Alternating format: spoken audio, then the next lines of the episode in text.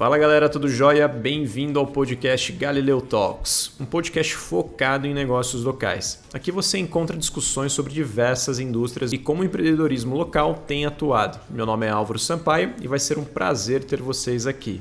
Enjoy the ride!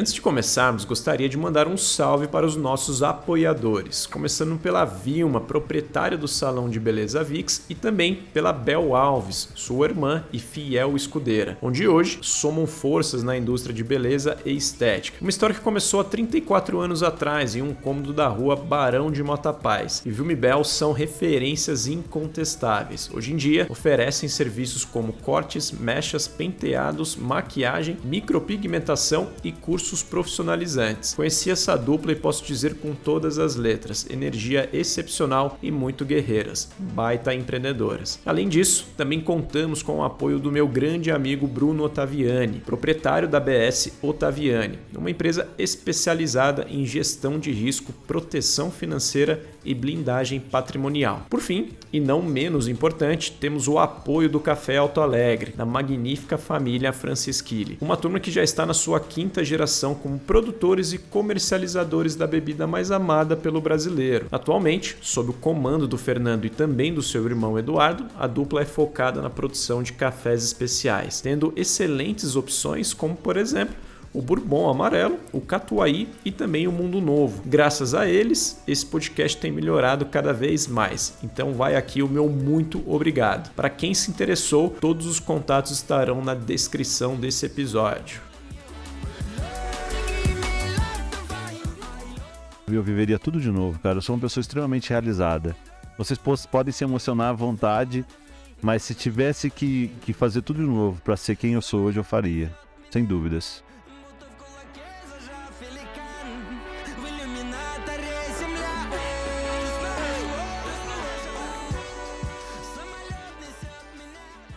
O bate-papo de hoje é de tirar o fôlego. Conhecemos o Ricardo Eloy, proprietário do grupo Quality e também do grupo Mantiqueira. Ricardo nasceu em Espírito Santo do Pinhal, foi aluno do Juca Loureiro e já trabalhava como vendedor de alface desde os 9 anos de idade. Um cara que teve uma infância nada comum e um ambiente super hostil e que muitas vezes sofreu com a falta de recursos. Hoje se tornou um dos principais empresários do Brasil na indústria de colchões tecnológicos e também é responsável pela criação do Grupo Mantiqueira, um projeto magnífico focado em turismo rural. Ricardo, quero te dar meus parabéns, não só pela superação na sua história pessoal, mas além de tudo, pelo inconformismo, pela intensidade, pelo querer mudar e pela visão estratégica no tópico de negócios. Foi um prazer te conhecer e tenho certeza que dividimos o mesmo sangue. Grande abraço, meu cara.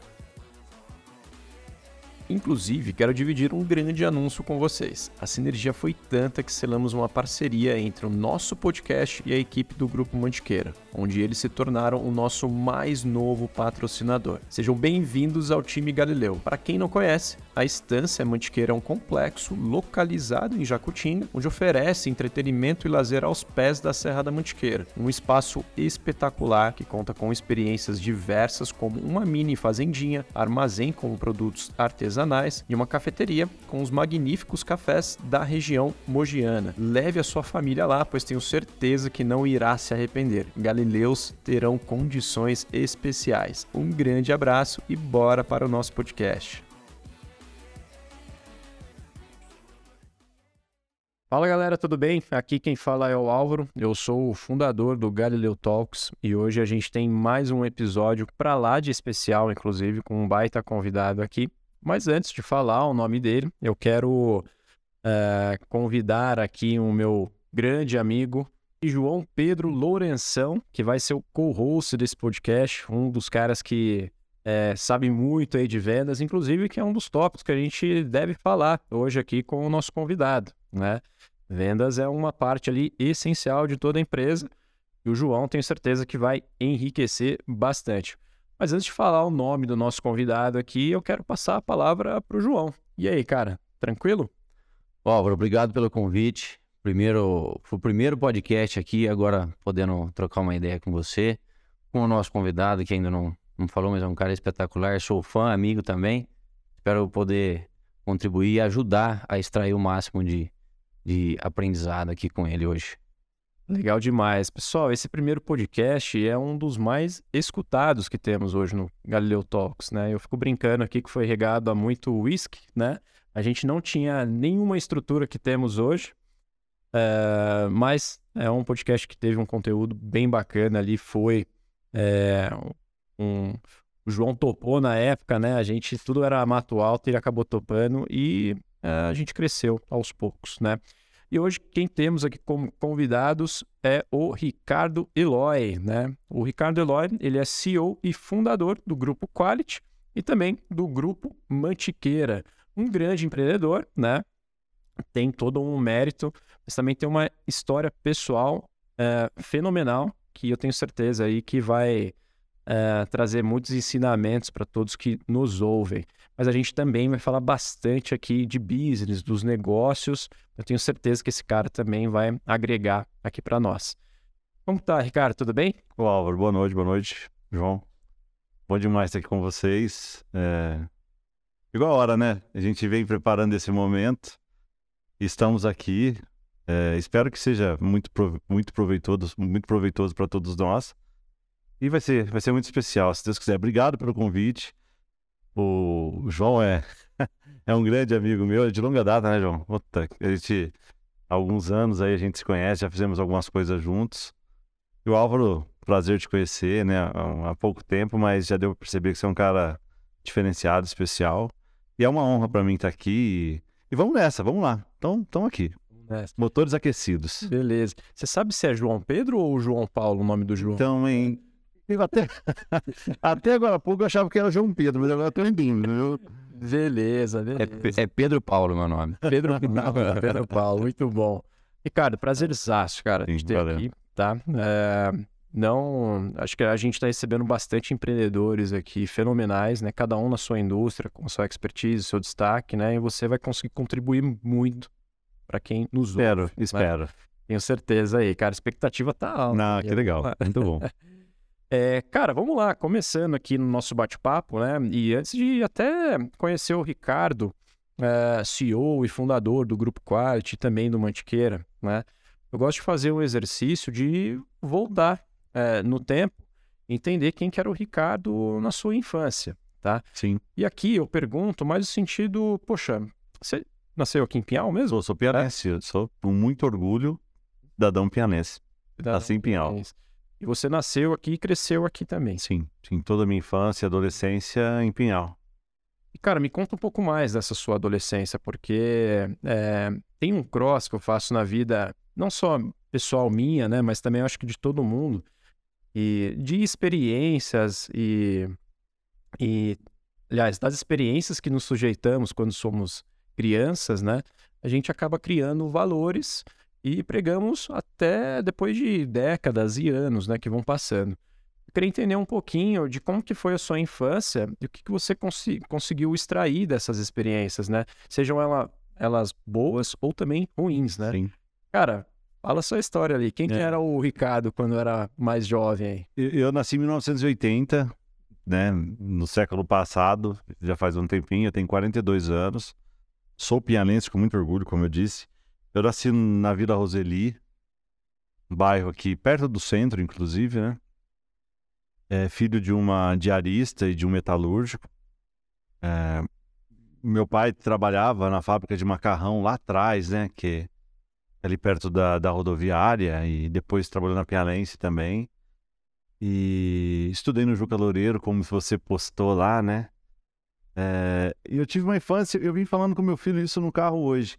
Eu tive uma infância muito rica no sentido de liberdade, sabe? Assim, nós não tínhamos referência. Então, quando você não tem referência, ou seja, São Paulo, na década de 80, até meados de 90, dos anos 90, era Marte. tipo, era um outro planeta São Paulo. Quando você falava São Paulo, a gente ficava super assustado, porque a gente via bandido, arma, uh, aquele sensacionalismo que existia, né? Existe um pouco ainda, mas era muito forte o sensacionalismo no começo da década de 90. Então a gente tinha muito medo da rota de São Paulo. Falava de São Paulo, a gente morria de medo, né? E quando eu disse que é uma infância muito rica, é porque eu fui criado na rua, descalço, enxurrada, nadava na enxurrada, chovia, a gente descia na enxurrada, a sola do pé era dessa grossura, não acho que nem prego entrava no pé, sabe? Uh, e o fato de não ter referência, eu, eu acho que é isso, a gente é, não, não sentia o gosto de coisas que, que não faziam parte da nossa realidade, então a gente vivia com o que tinha, né? É, então eu, eu digo assim é, uma turma de moleques na rua o tempo todo, jogando futebol no asfalto, uh, tampa de dedão. Quantas vezes eu não chutei o chão, perdi a tampa do dedão. Uh, foi uma infância muito rica, sim. Como eu disse, estudava no Juca Loureiro, uh, uma escola pública, né, de Pinhal, que era a escola mais perto da Vila Roseli na época. E, e foi assim que eu comecei. É, eu, eu, eu, leio muito sobre isso, né? Quando, quando a gente ainda é criança, eu tenho uma filha de 4 e um filho de 14. O Gabriel tem 14 e a Luísa tem, vai fazer 4 anos. E, e, e, logo, logo de criança, você percebe um pouquinho da personalidade da, dessa criança, um pouquinho da vocação, das aptidões da criança. Você consegue perceber nos primeiros anos de vida, né? É, e eu, sinceramente, eu, eu não percebia em mim é, nenhum tipo de direcionamento, assim. Era, o, Ayrton Senna era meu ídolo, o Ayrton Senna no ápice dele. Uh, queria ser jogador de futebol, mas muito longe de, de ser jogador de futebol. Então, a, até o final da minha infância, começo da adolescência, eu ainda não sabia as diretrizes que a minha vida ia tomar, né? E era meio por gravidade, a coisa acontecia é, naturalmente, né? É, aos nove anos de idade, eu tive um pequeno um pequeno flash do que, do que eu poderia ser, porque eu já, eu já eu, minha família já estava passando uma dificuldade legal, financeira, e meu tio fez uma carrocinha de madeira para mim, com rodas de bicicleta, e ele tinha uma horta na beira do rio Ribeirão dos Porcos ali, que, que cruza Vila Roseli, ele tem o Ribeirão dos Porcos. E aí meu, meu tio e meu avô fizeram essa carrocinha, tinha uma horta de alface, e, e eu, com 9 anos de idade, saía para vender alface na rua. E era um real o pé de alface. Um gurizinho, jogava um, um lençol de cozinha em cima dos alfaces para ele não murchar no sol, um regador para ficar molhando o alface. E o bairro São Judas era recém-inaugurado, casinhas populares.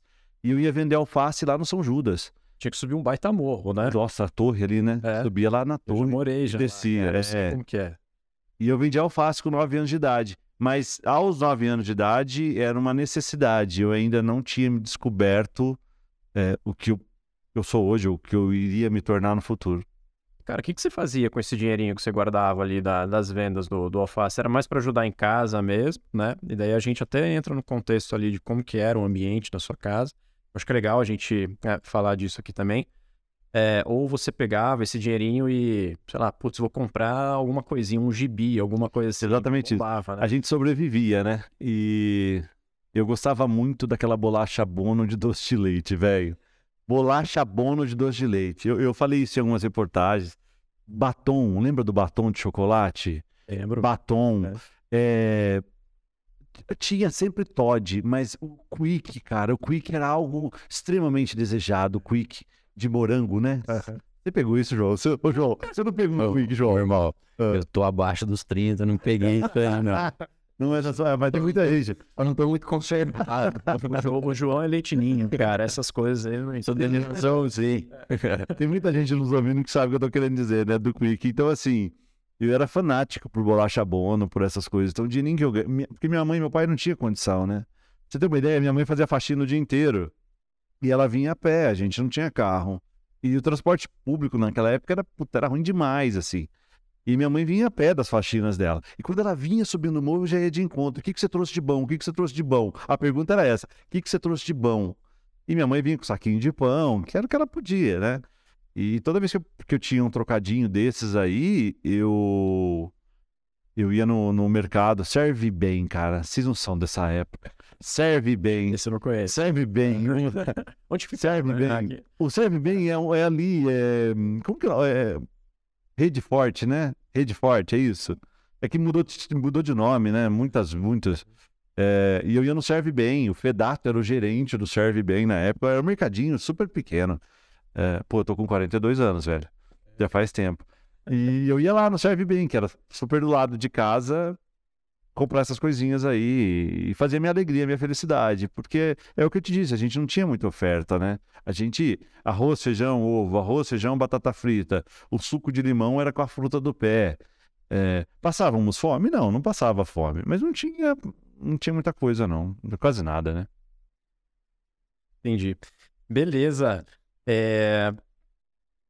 Cara, eu vou te fazer uma pergunta que eu fui numa palestra sua lá na, na, na faculdade, né, que me chamou muita atenção e que eu acho que você buscou entender um pouquinho desses momentos, né, interpretar e até tirar o, o que se daria ali de bom, né, dessa relação que você tinha ali dentro de casa, né, é, desde pequeno. Queria que você falasse um pouco aqui pro pessoal, né, como que era um pouco, eu, eu diria turbulento, não sei se é a melhor palavra, tá?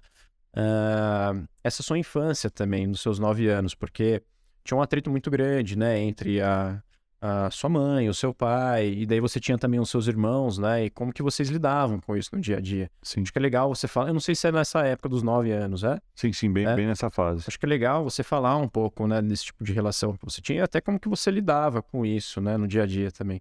É, eu não vou dizer que culturalmente era comum naquela época o que eu vou dizer.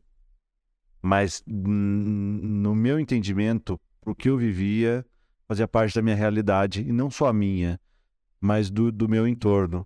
Meu pai era alcoólatra, extremamente agressivo, aquela relação dominante sobre a mulher, a mulher fragilizada, não existia a Lei Maria da Penha, agredia-se a mulher por muito pouco.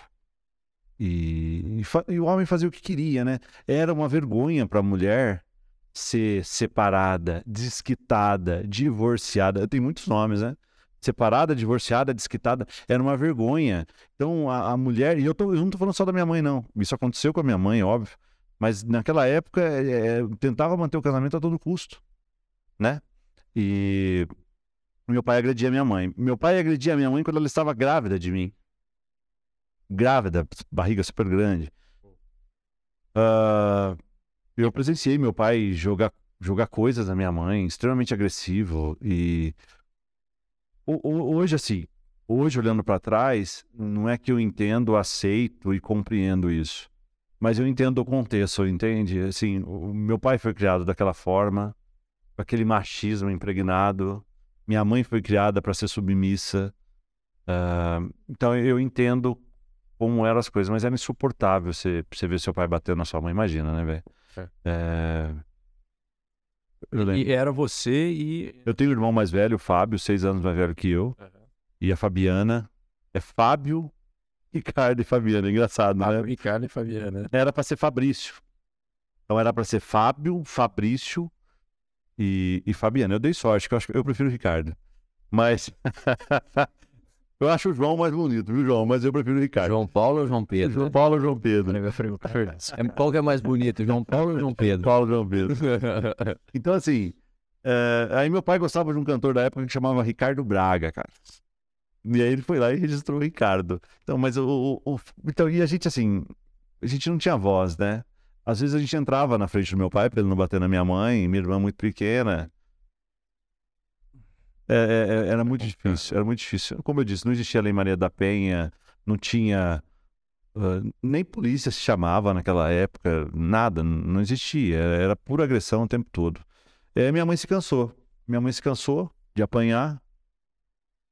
Porque eu, eu costumo dizer, João, assim, que existem vários tipos de inteligência. E eu achava meu pai muito inteligente. E realmente meu pai era muito inteligente. Meu pai pra, pra, com, uma, uma solda na mão, com um alicate na mão. Ele era muito bom para fazer as coisas, sabe? Assim, ele era muito criativo, ele era um inventor, tipo o professor Pardal, sabe? Só que ele não tinha a principal das inteligências, que era a inteligência emocional. Para mim, a principal das inteligências, existem vários tipos de inteligência. Para mim, a principal das inteligências é emocional, e meu pai não tinha inteligência emocional. Ele não aceitava ser empregado de ninguém, ele não aceitava ser submisso, receber ordens. Só que ele não tinha condições para ser empresário, empreendedor e ter o próprio negócio. Então ele vivia uma vida e ele era inteligente, cara. Frustrante. E aí quem bancava a casa era, era minha mãe, que trabalhava de faxineira Hoje uma faxineira está ganhando 150 reais por dia, né? Vamos, vamos fazer essa analogia. Para ganhar. E minha mãe trabalhava sábado e domingo, velho. É, era de segunda a segunda-feira. Então você imagina o peso que ficou nessa mulher. Chegou uma hora que minha mãe não aguentou mais e fugiu. Hoje nesse, nesse contexto que você viveu nesse momento, em algum momento surgiu um sentimento de revolta, oh, Ricardo? Nossa. Eu odiava meu pai. Eu odiava meu pai. Eu tinha vergonha do meu pai. Muita vergonha. Muita vergonha. Você acha que esse sentimento de revolta, por um lado, te ajudou? Não. Não. É... Outro sentimento que foi criado me ajudou, não de revolta. O sentimento da vulnerabilidade e da instabilidade, João. É, até hoje eu falo com a Júlia, a Júlia está aqui nos assistindo. E toda vez que eu conto a minha história, tem um episódio novo, né, Júlia? Você percebe que eu falo uma coisa diferente, né? tá novo, tá novo, é coisa nova hoje. É. Ah, ah, ah, eu acho que parte dos ingredientes que me fizeram tornar um empresário, alguém que venceu na vida, porque eu, eu me acho um vencedor na vida, diante do que eu vim, né? Foi é, o repúdio à instabilidade e à vulnerabilidade. Durante parte da minha vida, eu fui uma criança vulnerável e vivia numa relação instável. Isso tem algo que eu não me permito hoje, é viver numa relação instável e vulnerável, em todos os sentidos. Em todos os sentidos, eu não me permito. Eu, eu me posiciono contra a instabilidade e a vulnerabilidade. É. Não era uma revolta ali contra o seu pai, mas com a situação que você vivia Sim. e o quão vulnerável você estava diante daquilo. Exatamente, muito vulnerável, muito vulnerável. E, e, essa vulnerabilidade me acompanhou, inclusive na adolescência toda, né? E, e esse é um dos ingredientes que eu incorporei inconsciente, tá? Hoje eu olho para isso e eu falo, pô, é isso. Mas na época eu não sabia, não sabia nem o nome disso. Eu não, eu não quero passar vergonha, cara. Eu não quero, sabe? Nem que for para ter uma casa no campo, eu quero ter uma vida tranquila e em paz. E não esse inferno que eu vivo, olhando, né, pra época. Legal. É... Putz, emocionante aí, cara. Caramba, cara, eu fiquei. vamos nessa, vamos nessa. Palavras aqui, mas. Não, vamos lá. Eu acho que a gente vai ter que passar por alguns assuntos aqui mesmo. Vamos nessa. Eu sou geminiano, cara. Minha namorada fica brincando comigo. Pô, você não chora, você é um hum. cara frio, né? Mas eu não sei não, cara. Eu acho que hoje eu vou chorar, cara. Mas tem bastante coisa boa também, né, para se extrair. A gente vai falar bastante delas aqui. Ô, Ricardo, você falou alguma coisa que me chamou bastante atenção, né? É, você estava num ambiente turbulento ali, você já estava vendendo alface, né, com um carrinho, subiu um puta no morro, cara. Gente, vocês não têm noção o tamanho do morro que é. E pega um sol de 31 graus Nossa, que fez hoje, é, subir no, subir no morro da né? torre, o morro é, da torre. Morro da torre, uma criança de 9 anos, né? E eu queria entender um pouquinho dos anos seguintes, porque é, como que foram evoluindo, né? Do alface ali, você tirava uma graninha, comprava as bolachas e tudo mais, né? Ia para o Serve Bem, é, mas ao mesmo tempo tinha esse momento turbulento dentro de casa, e isso era ruim, né? Porque às vezes você nem sentia vontade de voltar, né? É, o que, que, veio nos anos seguintes, você como criança ali, pensando nos seus, sei lá, 12, 13, 14 anos ali, até eventualmente sair da escola, né? Eu, eu poderia falar isso no final, mas eu vou falar agora. Eu, se eu tivesse que passar por tudo que eu passei para ser quem eu sou hoje, eu o que eu tenho que são os meus filhos, são os meus maiores amores. Eu, eu, eu viveria tudo de novo, cara. Eu sou uma pessoa extremamente realizada. Vocês podem se emocionar à vontade, mas se tivesse que, que fazer tudo de novo para ser quem eu sou hoje, eu faria, sem dúvidas. Porque eu sou uma pessoa realizada em, em todos os sentidos. Todos os sentidos. Minha mãe, minha mãe foi embora, voltou seis meses depois, levou a minha irmã embora, fiquei de novo. Foi embora. Minha mãe foi embora para Patrocínio de Minas. Certo. Foi morar em Patrocínio de Minas. É. Depois de seis meses ela voltou. A gente ficou com o nosso pai. E meu pai, que já era agressivo e violento, ficou mais agressivo e violento ainda. Uhum. Eu ouvia barbárie sobre a minha mãe. Ele, ele jurava ela de morte, que ele ia matar minha mãe quando ela voltasse. Você imagina se eu visse sua mãe, cara? Loucura, né? E, e ele era extremamente agressivo, começou a beber mais. E aí a minha irmã, um dia, minha mãe um dia apareceu no Juca, cara. A gente tava estudando, vivendo a nossa vidinha, sofrida pra cacete. Minha mãe aparece lá na sala do, do, dos professores, na diretoria do Juca. Chamou eu e minha irmã, falei assim, pô, que merda que eu fiz, né, cara? Fiz, fiz nada, foi pra diretoria. Cheguei lá, minha mãe tava lá. Você imagina, seis meses depois você vê sua mãe? Um sentimento que até agora eu, eu, eu sinto, eu, eu, vivo esse momento. E aí ela pegou a minha irmã E era mais frágil, menina, menstruação. E levou minha irmã embora, cara. E eu fiquei de novo pela segunda vez. Pela segunda vez. É... Meu pai se revoltou mais ainda. E aí a minha tia, minha tia Cida, irmã do meu pai, me acolheu na casa dela. Só que meu pai não aceitava também. É... Foi muito difícil, sabe? E hoje, hoje eu olho assim. Esse. Desculpa te cortar, ah, Ricardo, mas é, nesse segundo encontro da sua mãe, depois que ela foi para patrocínio e depois voltou, né, em um dia específico lá da saída da escola, né? É, no, no meio da aula. No meio da aula, na realidade, né? É, você já tinha quantos anos, mais ou menos? Lembra? 11, 11, 11 e meio. É, na época ali do ensino médio, alguma coisa assim. Que tá na médio? quarta, quinta é. série. Não, na verdade. É. Quarta, quinta série. É. 10 anos na quarta, 11 na quinta, era mais ou menos assim. Tá. Só para me localizar aqui, para fazer a matemática. Mas daí então você foi na casa da sua tia e seu pai não gostava. Não, daí, não queria. Diante... Foi muito difícil. Dificílimo, assim. É... Eu, eu, eu, vim falando pro Gabriel hoje no carro, né? Porque quando eu, quando eu tô com meu filho, eu aproveito tá com 14 anos, já tá na hora de, de entender algumas coisas, né? Essa, essa geração que tá chegando aí é um pouco mais complicadinha. A gente tem que trabalhar um pouquinho mais a cabeça deles, né? E eu, com a idade do Gabriel, por exemplo, eu fui internado algumas vezes no hospital Francisco Rosas com anemia. Que a adolescência é, é chata, né? A adolescência eu acho que é, é a fase mais crítica, né? É, você se questiona muito, você acha que o mundo tá errado, você questiona tudo, né? Uhum. E eu, eu, como eu disse, eu tive uma infância muito rica, né?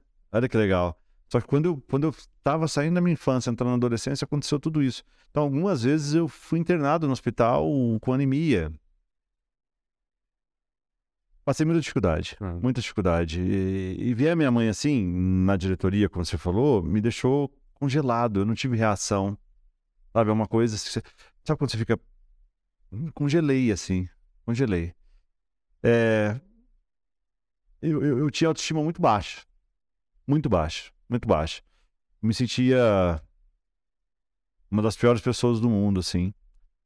Eu não conseguia enxergar que eu tinha saúde, dois braços, duas pernas, potencial, coisas que eu agradeço hoje, né? eu não conseguia enxergar. Para mim era um desastre a minha vida, né? E eu olhava para Deus e questionava, pô, o que, que eu fiz? eu fiz para merecer isso, né? É, foi muito difícil. Minha adolescência, o começo da adolescência, de, de não ter roupa, cara, de não ter. Vivia com o que tinha. Vivia com o que tinha. E sem perspectiva nenhuma, né? De um pai, de uma mãe para orientar. Hoje, quando eu vejo algumas famílias no horário do café da manhã, no horário do almoço, no jantar, que você está trocando ideia com seu pai, com a sua mãe, você está sendo orientado, né? É, a todo momento você ouve um conselho, um puxão de orelha, uh, você está sendo orientado. E eu, eu, eu nunca tive isso, né? Então, eu, podia sair de casa a hora que eu queria, voltar a hora que eu queria, não tinha que dar satisfação para ninguém. Meu pai, quando eu me formei no, no Juca Loureiro na oitava série, ele me questionou: o que, que você está indo fazer no Cardeal Leme? Porque para ele, o, na época ele chamava de colegial, hoje estamos no ensino médio, né? Mas vocês devem conhecer como colegial também. também. É, colegial. Acho que o João não conhece. O João é mais ensino médio, né? É colegial já também, eu Nem tanto. Eu ia fazer colegial, meu pai falava assim: o que você tá indo fazer no Cardeal Leme? Porque meu pai estudou até quarta série. Meu pai estudou até quarta série. E, e, e foi muito sofrido. Muito, muito sofrido. É, logo, logo nos primeiros anos da minha adolescência, fui trabalhar com o Marcos, fotógrafo, o Marcão, que é fotógrafo aqui em Pinhal. É, e eu era aquele cara que segurava a luz no fundo da igreja, quando vai tirar foto de casamento, eu era aquele molequinho magrelo. E, e o Marcos me ajudou muito, porque foi meu primeiro emprego. Meu primeiro emprego mesmo foi de auxiliar de fotógrafo, com 14 anos de idade. Nesse momento do colegial, o Ricardo, é quando o jovem fica pensando o que, que eu vou ser da vida, o que, que eu vou fazer. E, pô, né, eu já conheço a sua história, já conhecia, sou um admirador e é incrível o quanto você conseguiu passar por tudo isso e não se corromper, porque eu tenho certeza que é, é, é, é onde a maioria vai, né? Ela se corrompe pelas dificuldades, pelas amizades, enfim. Uh, e, cara, você, você ali no colegial, olhando outras pessoas, seus amigos e olhando para frente, que, que você almejava, você duvidava de si mesmo? Que- Como que, como que eram os pensamentos ali, as atitudes do Ricardo naquele momento? Sobrevivência, João. Sobrevivência. É, é, eu, eu tive amigos que usaram droga perto de mim, inclusive. Eu nunca usei droga, cara. Porque assim, já era muito, já, era muito difícil pra mim, né? Eu não, não podia piorar. Eu comecei a beber faz pouco tempo agora, porque estou investindo em, em uvas, em vinhos, e aí a gente tá experimentando, a gente tá, eu tô aprendendo, né? Começou a Mas comer, nunca bebi. começou a comer mais também, né? Tá meio barrigudinho. Tô, tô, tô, Dá um pouquinho. Comendo. e, e assim, é, eu, eu até falo que eu, eu, eu não. Hoje, eu, eu falo com meu filho que ele pode decidir.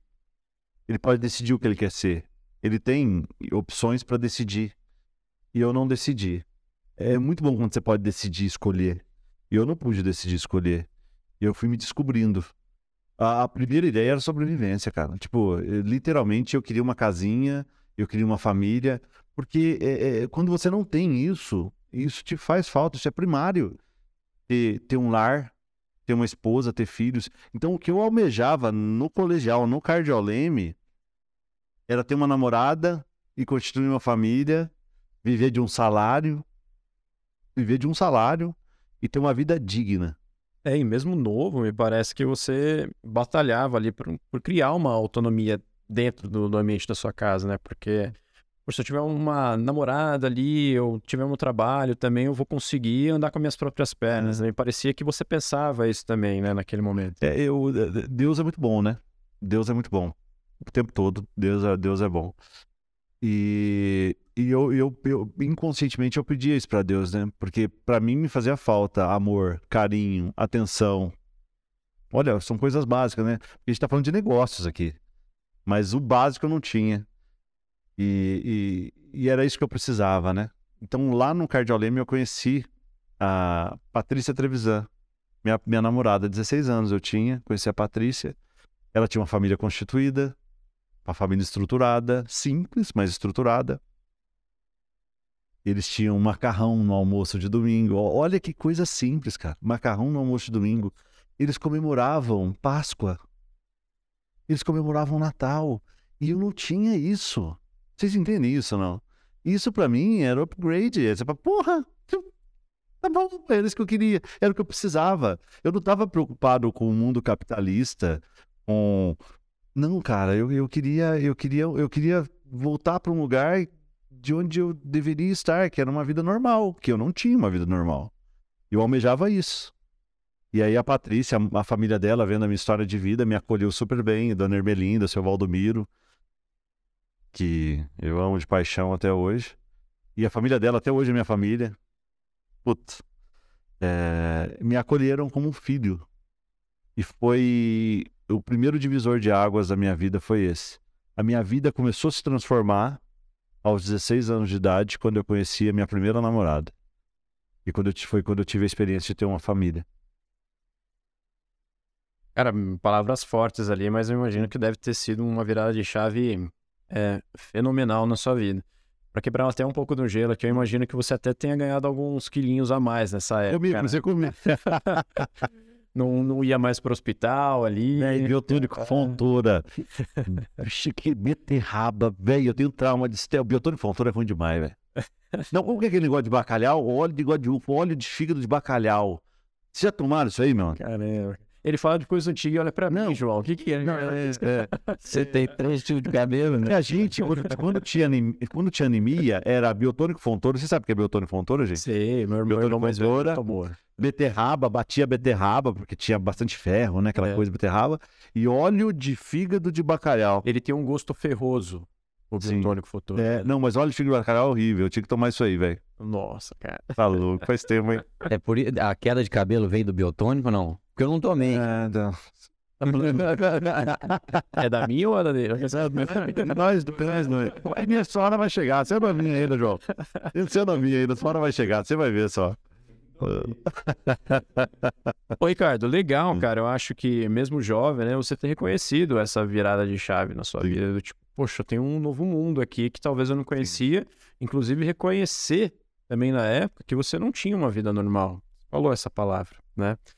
E teve vários momentos turbulentos, né? Que você acabou, poxa, eu quero procurar ali o meu emprego, né? Eu quero ter uma família, eu quero ter uma vida normal, né? E depois dessa primeira virada de chave, uh, você já estava cons conseguindo construir isso aos poucos, né? Eu até vou pegar um gancho um pouquinho da pergunta do João. Estava com seus 16, 17 anos. Cara, você pensava em fazer algum tipo de faculdade? É, tinha alguma motivação de algum campo de estudo específico? Como que você estava nessa época? Não, nada. Nada.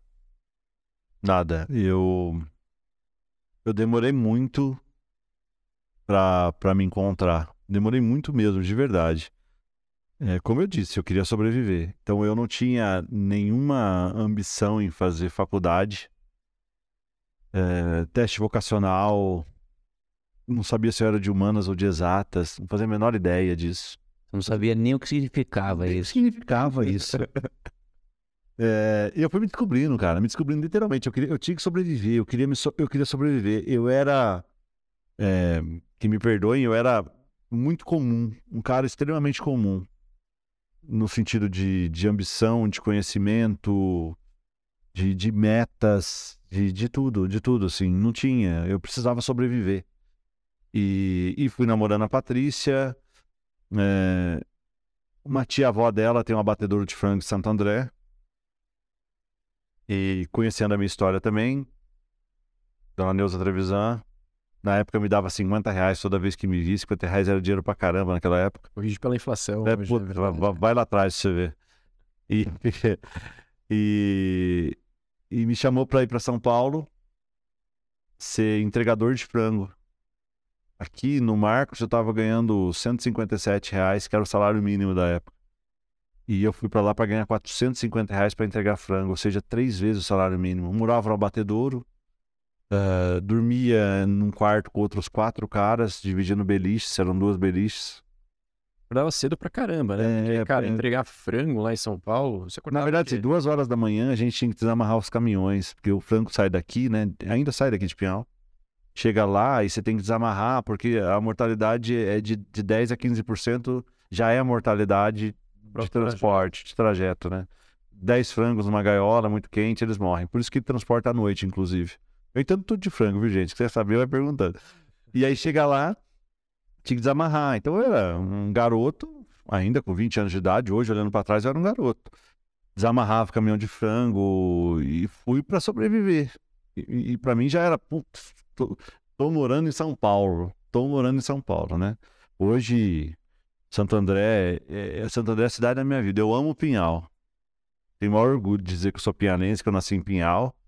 Mas a cidade da minha vida é Santo André. Se eu sou o que eu sou hoje, não pela cidade, mas eu estava em Santo André. Ricardo, quando você recebeu essa proposta aí, vem uma pergunta na cabeça do tipo, ah, não deu medo de sair de Pinhal e ir para São Paulo, mas puxando um pouco da sua história, você tá tão calejado que, meu, qualquer lugar que eu for aqui, medo de quê, né? Bom, hoje, assim, eu tenho algumas características que me fazem ser o que eu sou. Eu sou muito intenso. Eu proponho o tempo todo. Eu sempre eu tô em movimento. Sou muito intenso. Mas resiliência, cara. E, e, e eu, eu trouxe de berço. Então, assim, eu aguento muita pancada, cara. Muita pancada. Resiliência é uma consequência de sobrevivência é, também, né? Então, a minha história de vida me fez criar um nível de resiliência muito legal.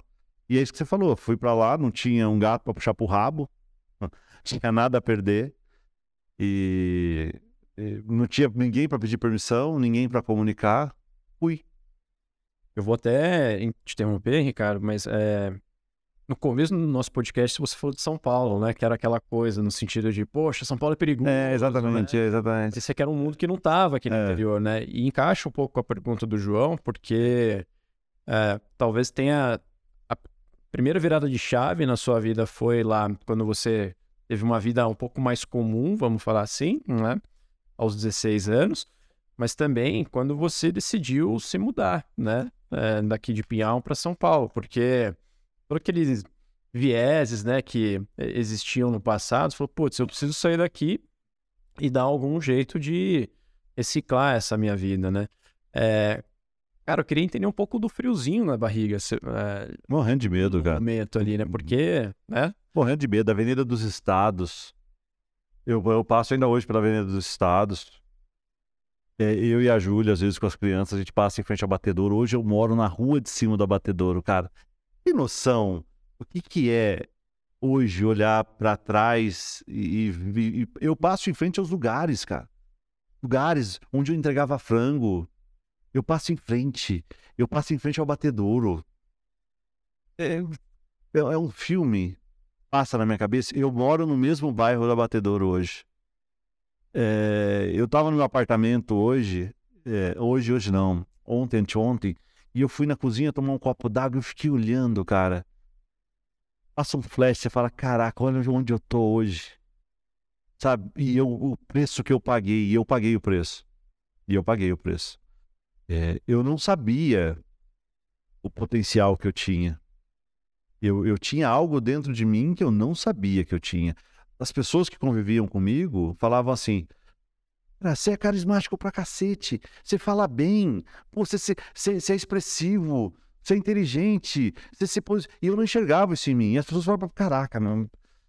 Sabe? É...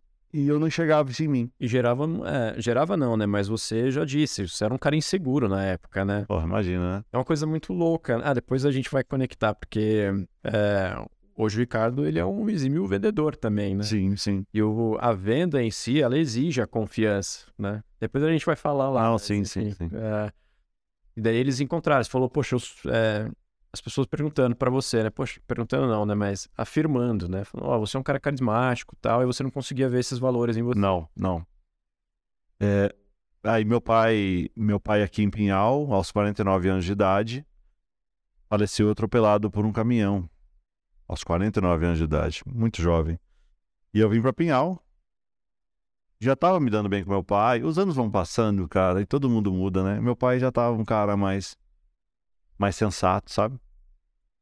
E aí meu pai faleceu atropelado por um caminhão aos 49 anos de idade. E eu vim para Pinhal para cuidar do enterro dele, uma coisa muito trágica, fiquei super mal. E quando eu voltei para Santo André, hoje eu tenho meu pai comigo todos os dias eu quando eu rezo todos os dias de manhã e eu costumo rezar todos os dias de manhã quando eu saio de casa é, eu sou eu sou devoto de Aparecida eu não, tô querendo falar de religião aqui mas já falando eu tenho uma fé muito grande né? E eu rezo eu rezo pro meu pai também. Então assim eu tenho muito ele comigo. Quando eu voltei para Santo André eu já não era a mesma pessoa. Eu não sei o que aconteceu. Eu voltei para Batedouro de Frango eu não queria mais ficar lá. Não era consciente, era inconsciente, mas aquilo ali despertou em mim, pô, eu não quero mais ficar aqui. O que está acontecendo? Não sei, eu não quero mais ficar aqui. E aí eu fui jogado, mas eu me joguei aos leões, né? Eu pedi demissão, não me demitiram, eu pedi demissão. Fui morar numa pensão, fui pagar aluguel, fui dividir banheiro com um monte de gente, mas eu já estava acostumado. Mas eu tinha que almoçar, cara, eu tinha que pagar para almoçar. No frango eu comia de graça. O café da manhã era frango, o almoço era frango, o jantar era frango. Cara, eu cinco anos comendo frango, você tem noção? Deve ter ficado forte. Não, sim, cara. Bastante proteína, né? Carne boa, né? Você ficou bombado ou barrigudo? Não, nada. é. Fiquei bombado, não. E aí, cara, eu fui morar numa pensão e assim, aí sim, aí começa a transformação, porque aí eu me desafiei. Eu chorava, eu tinha medo, então, as pessoas olham pra gente hoje, para vocês também, e falam assim: pô, esse cara aí tá se dando bem, tá crescendo na vida, ele, é empreendedor, o cara tá fazendo as coisas, mas vai com medo, mas vai, cara, sabe? Eu tinha medo, mas vai. Eu encarava. E eu chorei várias vezes, em segurança. Falei, puta que pariu, o que, que eu tô fazendo? E, e fui, encarei, encarei. Só que aí minha conta não fechava. Eu ganhava R$ 1.500 para ser motorista no home, home care e atendimento domiciliar. E eu pagava, gastava 1.650 para sobreviver e ganhava 1.500. Porra, a conta não fecha. E aí eu, eu me descobri como vendedor. Eu ia na feirinha da madrugada em São Paulo, pegava o trem em Santo André, na Prefeito Saladino, estação Prefeito Saladino, descia no, no Braz, trem, era uma linha só, pá, direto. E eu ia comprar Nike Shock na época, Nike Shock. É, Bombou Paga- o Nike Shock, Puta, né? na naquela né? época. É. Eu pagava 32, 33 reais num par de tênis falsificado da China. Vendia por 80, 90, 100, 110 reais o par de tênis. E aí eu ia compor na minha renda. Foi aí que eu comecei a me descobrir como vendedor. Porque para você ser vendedor, é é uma profissão que você não precisa de diploma, né? É, quando, não- quando não dá nada certo na vida que você fala, você é vendedor. E no meu caso era isso, eu, eu preciso compor renda. E eu, eu comecei a vender tênis. Tênis falsificado. E- O vendedor, ele é uma profissão é, de, de pessoas que não escolheram, né? Parece que a grande maioria dos vendedores, a venda escolhe a pessoa. né? Exatamente. Você, né? Porque você falou, você não escolheu, mas você se descobriu. Sim. O vendedor se descobriu esse cara. E, e a gente tá vendendo o tempo todo, né, cara? Sim.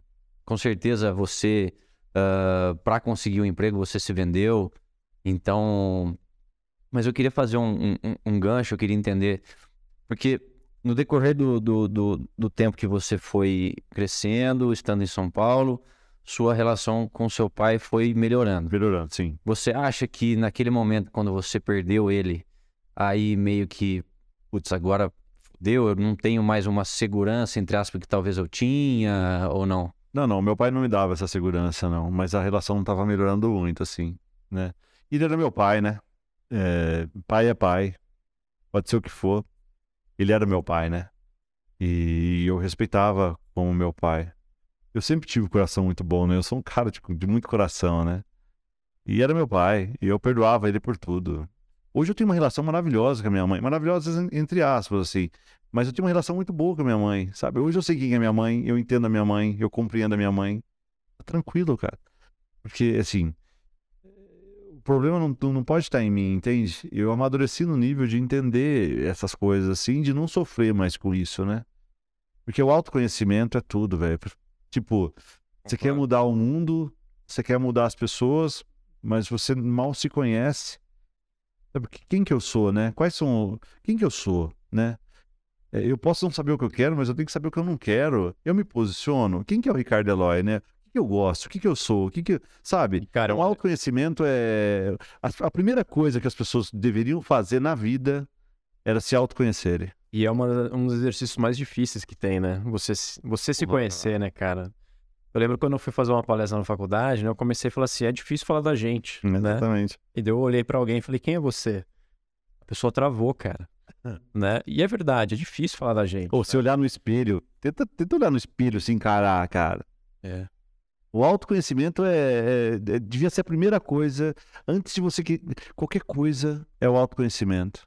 Eu, eu falei ali atrás de, de- de que a principal inteligência é a inteligência emocional, né? É Porque se você controla as suas emoções, você controla quase tudo, cara. Quase tudo. E eu acho que na sua, na sua história, Ricardo, o, o, o interessante, né? Se a gente for traçar uma, um, um, vamos falar assim, uma linha de acontecimentos, né? A sobrevivência gerou a resiliência. Sim, exatamente. E a resiliência gerou a descoberta de eu como vendedor, Sim. Ricardo como vendedor, Sim. né?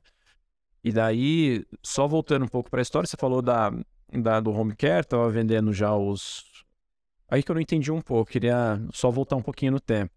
Você estava vendendo os tênis lá do, do Brás, né? Depois, você fazia as duas coisas ao mesmo tempo, então? Você era motorista de home care e a vendedora de- dos tênis. Exatamente.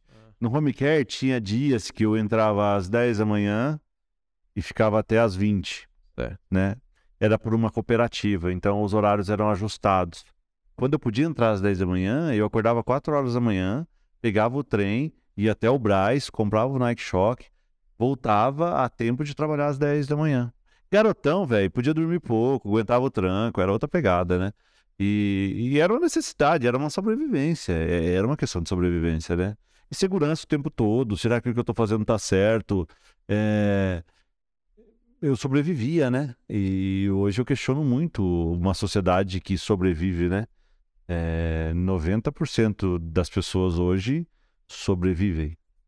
Né? É, é difícil você, falar, você ver alguém que vive de verdade, né? Alguém que, que desfruta da vida como ela. O meu, meu avô Antônio Eloy, cara, morreu com 86 anos.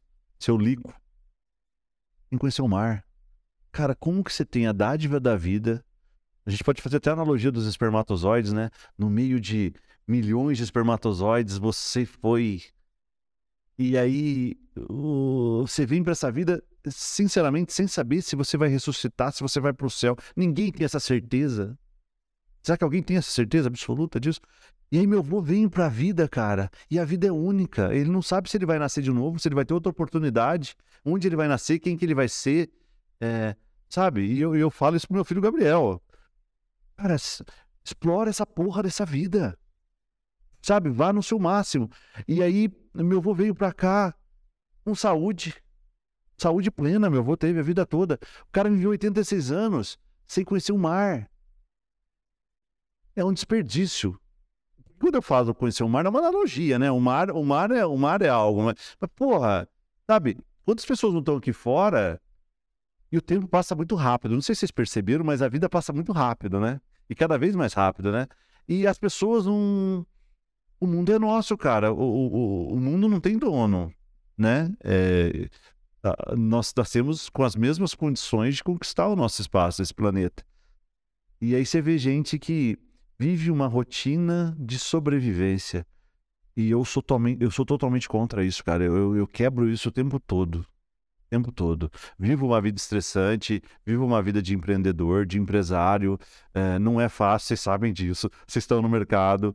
É, ser empresário no Brasil, a, a, instabilidade que a gente vem vivendo nos últimos anos e de pandemia. Eu estou mudando de assunto, mas eu já volto lá. De tudo que esse país nos acarreta, né, de uma forma geral. E, e já faz algum tempo que eu, que eu, que eu parei de reclamar, né? Então, esses são os ovos, esse, esses são os limões, é isso aqui que eu tenho. Então deixa que eu vou fazer uma limonada com isso aqui, velho. Então eu parei de reclamar disso aí.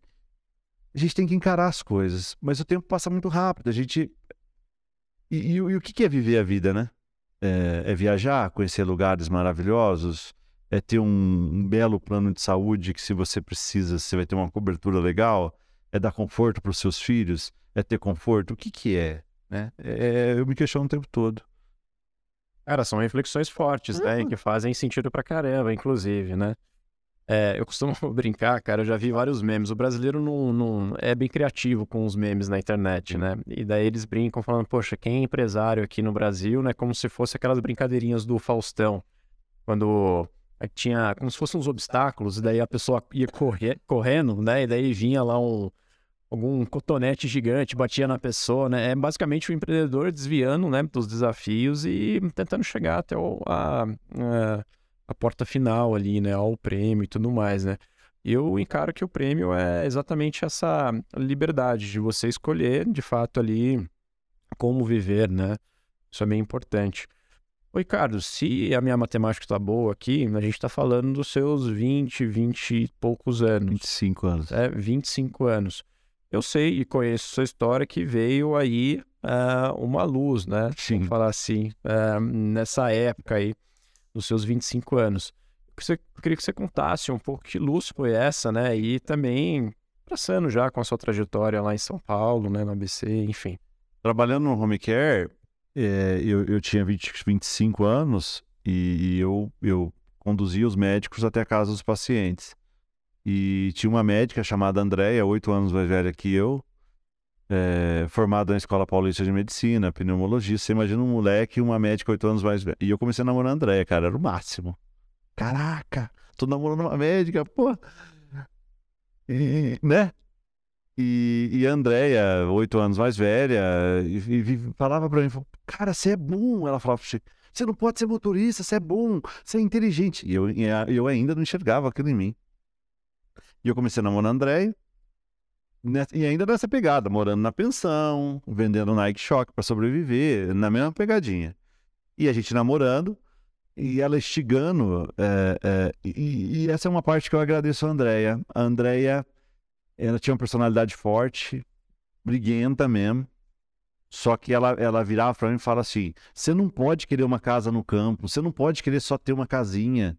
Você tem que querer muito mais. Você tem que almejar muito mais. E eu ainda nada, cara. E ela tentando despertar isso em mim e nada. A Andréia engravida do Gabriel, meu filho.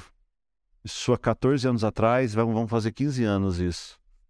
É, esse foi o grande divisor de águas da minha vida. Eu, eu, eu, eu tenho uma história e alguns divisores de águas, mas o maior divisor de águas da minha vida é, é, é saber que eu ia ser pai do Gabriel.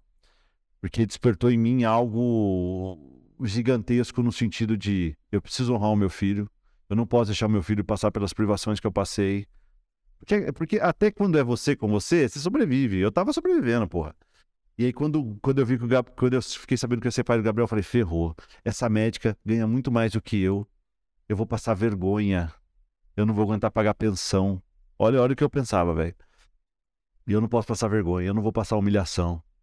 Meu filho vai querer uma festa de aniversário, meu filho vai querer um brinquedo, meu filho vai querer alguma coisa, e eu vou ter que ser homem para honrar o meu filho. E, e o divisor de águas foi esse. E foi aí, João, que eu me descobri. Aí eu me tornei o que eu sou hoje. Não totalmente, mas foi aí que acendeu o pavio. Hum, aí começou a minha história. Voltou todo aquele sentimento que a gente falou de vulnerabilidade e que você e aí veio essa ambição de querer né, transformar a sua vida naquele momento? Sim, foi o que eu te falei. A, a possibilidade da instabilidade, da vulnerabilidade me fez ser o que eu sou. Quando eu vi que meu filho ia nascer, cara, falei, não, não, não, não, não, não, aqui não, eu não vou passar vergonha. E até o momento, trabalhando e vendendo Nike Shock, você tinha conseguido equalizar as contas e estava tudo tava certo. sobrevivendo, tava sobrevivendo. Eu falei, não, aqui não. Não vou, não vou passar vergonha com a mãe do meu filho. E, cara, se você imaginar seu filho te pedindo alguma coisa e você não tendo condições para dar, isso para mim é instabilidade e vulnerabilidade. Sabe, seu filho, você estando passeando com seu filho, seu filho te pedir um hambúrguer e você não ter condições de comprar. Essa, é, pensar nessa situação é, fez nascer algo que já existia dentro de mim, mas eu não enxergava, que é o empreendedor. É, eu sou vendedor antes de qualquer coisa e eu acho que todas as pessoas deveriam entender que elas são vendedoras em qualquer profissão, foi o que você disse. O dentista é vendedor, o médico é vendedor.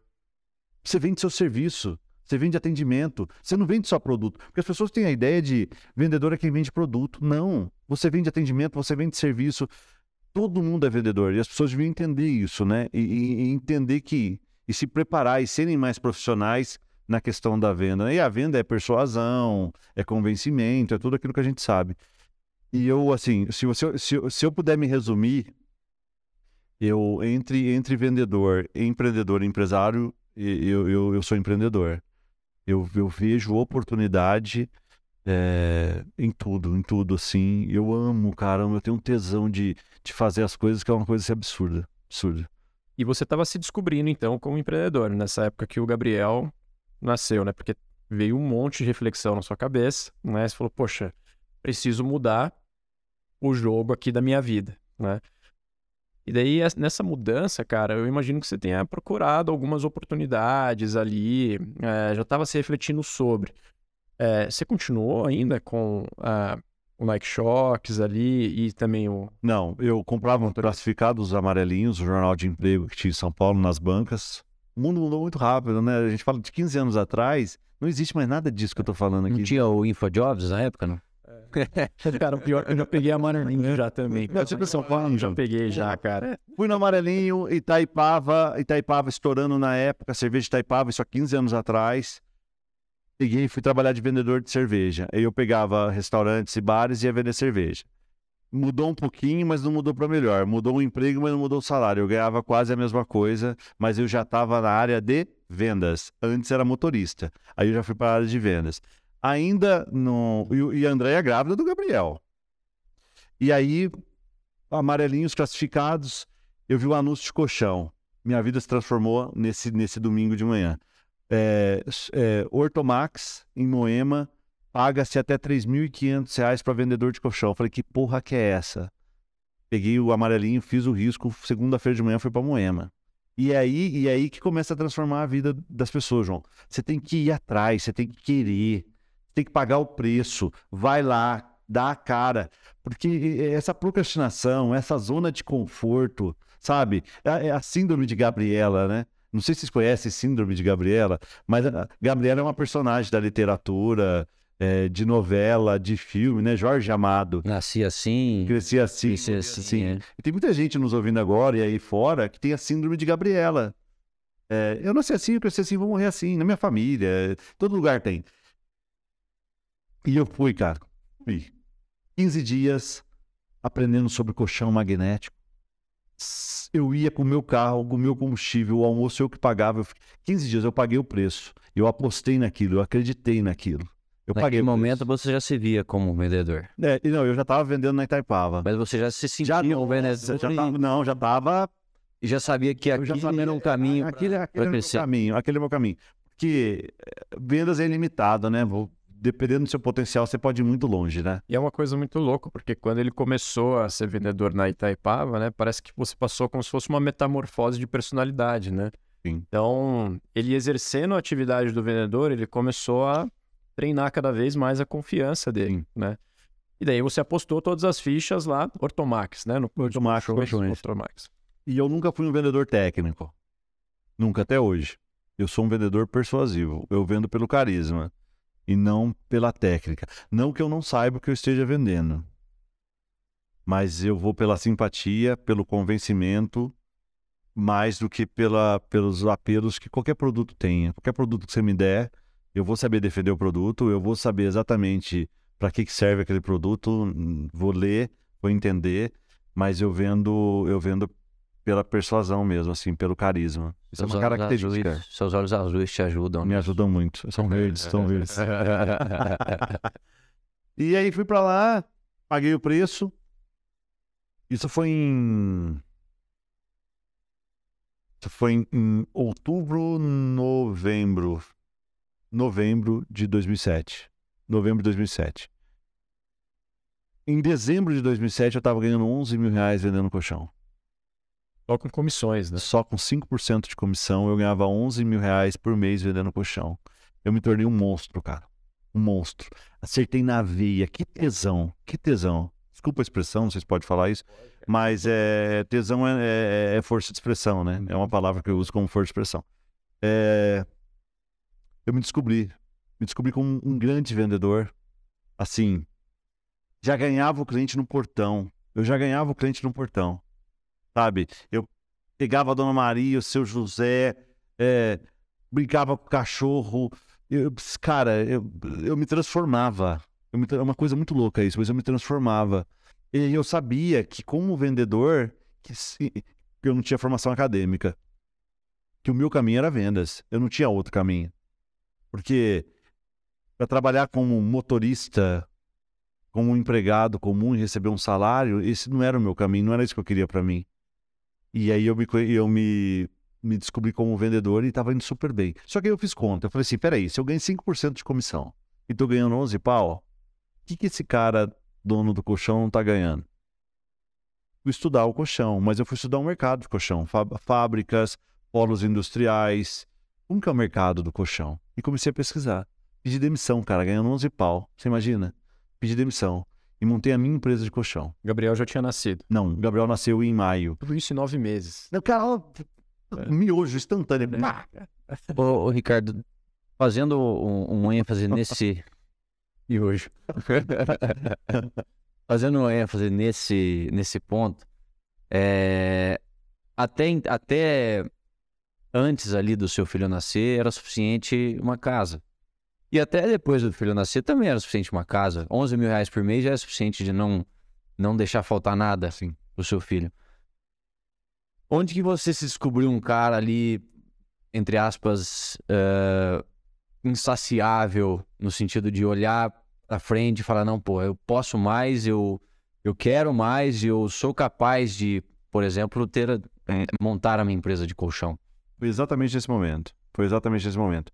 Eu comecei a ver, a, a ver oportunidade de negócios. Olha que coisa louca. Com Um vendedor com uma venda nos olhos, ele pega aquele produto, vende, cala a boca e recebe a sua comissão, o seu salário pela venda. E eu comecei a questionar em 360 graus o que eu estava fazendo. O público, o mercado, por que, que eu estava fazendo, qual, o que, que eu queria atingir. E como que era a venda de colchão na Ortomax? 3 mil panfletos, eu carimbava o panfleto com o meu nome e o telefone da Ortomax. E aí eu ia panfletando Ipiranga, eh, Vila Santa Catarina. As pessoas, e a conversão do panfleto, assim, é 3%. Em cada 100 panfletos que você entrega, 3% ligam. Ligavam na época, porque hoje nem existe. O mundo mudou muito rápido, cara. Hoje panfleto não resolve mais nada, não existe mais panfleto. A tecnologia avançou demais. E aí as pessoas ligavam e a dona Rosa atendia na, na Ortomax. Oi, eh, eu, eu tô com um panfletinho aqui, fala que o colchão é bom para dores nas costas, má circulação. É, a, a dona, mas esse panfleto tem algum nome? Tá carimbado? E a pessoa da ponta falava, sim, então nome de Ricardo. Aí ela já dava uma visita para eu ir. E aí eu, eu ia nesse cliente, na casa desse cliente, com hora, data marcada, apresentar o colchão e vender o colchão. Era um colchão de 20 centímetros de altura. Isso há 15 anos atrás era um outro produto. As, eu, as pessoas sempre falam assim, Ricardo, foi você que inventou o colchão? Não, eu não inventei o colchão. A minha eureka, minha grande ideia foi mudar o jeito de se vender o colchão. Eu não inventei o produto. Eu transformei o jeito de se comercializar o produto. Cara, eu ia perguntar exatamente isso, porque é, enquanto você estava falando, eu falei, poxa, hoje a gente fala muito de captação de leads, né? Entender hum. os dados. Muito, ali, né? Tem um, empresa que tem setores de BI, né? Sim, exatamente. Eu tenho, eu tenho setores de BI. É. E, cara, é uma ciência hoje, é uma engenharia, Pô. né? Putz, engajou ali, engajou aqui, vamos ver, fazer o funil de venda, a que estágio que o cliente está. Cara, hoje é uma engenharia enorme, né? Mas lá na época, cara, em 2007, 2008... Não rolava nada disso, não, não tinha... existia. A internet era discada, né? É, exatamente, é, não, não existia. É. Não existia. Então, eu, uma das perguntas que eu ia fazer é como que você conseguiu chegar nesse volume de vendas, né? Até mesmo antes de criar a sua empresa de colchões, porque a gente está falando aqui de 11 mil reais numa comissão de 5%, eu tinha um volume muito grande ali Sim. mensal, né, vendendo. E de alguma forma você conseguiu escalar isso ou achar a forma nova de vender, né, e atingir esses clientes, né? Cara, foi espetacular. É, eu costumo dizer que a gente amarrava cachorro com linguiça. Espetacular. É, eu via nas rádios, nas rádios, e naquela época rádio também era um trem ainda forte. Um, tá mudando tudo, né? Rádio, AM existia naquela época ainda, né? Eu, eu tô brincando porque ainda existe, mas hoje inexiste quase. E aí tinha umas rádios AM muito fortes. Quem ouvia rádio AM eram pessoas mais velhas. Quem ouve rádio AM é pessoas mais velhas. E aí tinha produtos em São Paulo, cara, só fazem 15 anos. É isso que eu falo pra vocês, o mundo vira muito rápido, cara. O negócio tá, girando. E eu vi, eu, eu, eu, porque de carro, vendendo Itaipava, de carro, vendendo colchão, o que, que você fica fazendo? Escutando rádio. E aí eu via Ginkgo biloba, Ginkgo biloba, é, é um trem que tomava lá para aumentar a imunidade. Balafaf era uma bala para quem tinha problemas respiratórios, renite, sinusite, balafáfia. E eu ficava vendo esses produtos, você, você precisa desse aí, João. Combinei, é. eu, só, só te interromper, cara, eu combinei um churrasco com o João e falou, cara, eu tô com uma rinite muito forte, é, eu não vou no churrasco. Aí foi ele que provocou o churrasco. É, sim, é. E ele não põe no churrasco, que ele... Ele não ele... foi, é. é. O João é bom, ele eu faz isso direto. Eu, tomo essas, essas vintaveiras de biloba, é misturado com mais umas outras coisas, é. mas de segunda a sexta. Sábado, fica misturar com álcool não dá, né? Mas desculpa te interromper, não, cara, tá, manda pra Eu falei assim, peraí, se eu pegar esse colchão, que tem um monte de apelo, e levar para uma rádio e eu peguei um caderno, uma caneta e comecei a abiscar, cara. E aí começa o empreendedorismo, isso que você perguntou. E vamos, vamos, vamos. Aí eu chamei o Luciano Moura Brasil, um cara que trabalhava comigo vendendo o chão lá. Num domingo de manhã, 11 horas da manhã, chamei o Luciano e falei, Luciano, esse é o meu plano. Eu vou levar o colchão para rádio, vou fazer comercial do colchão na rádio, a gente recebe ligação, agenda visita e vai vender o colchão. Que colchão? Eu já tenho fornecedor, que era em Hortolândia, eu tinha que pegar o colchão lá do cara. Esse é o plano.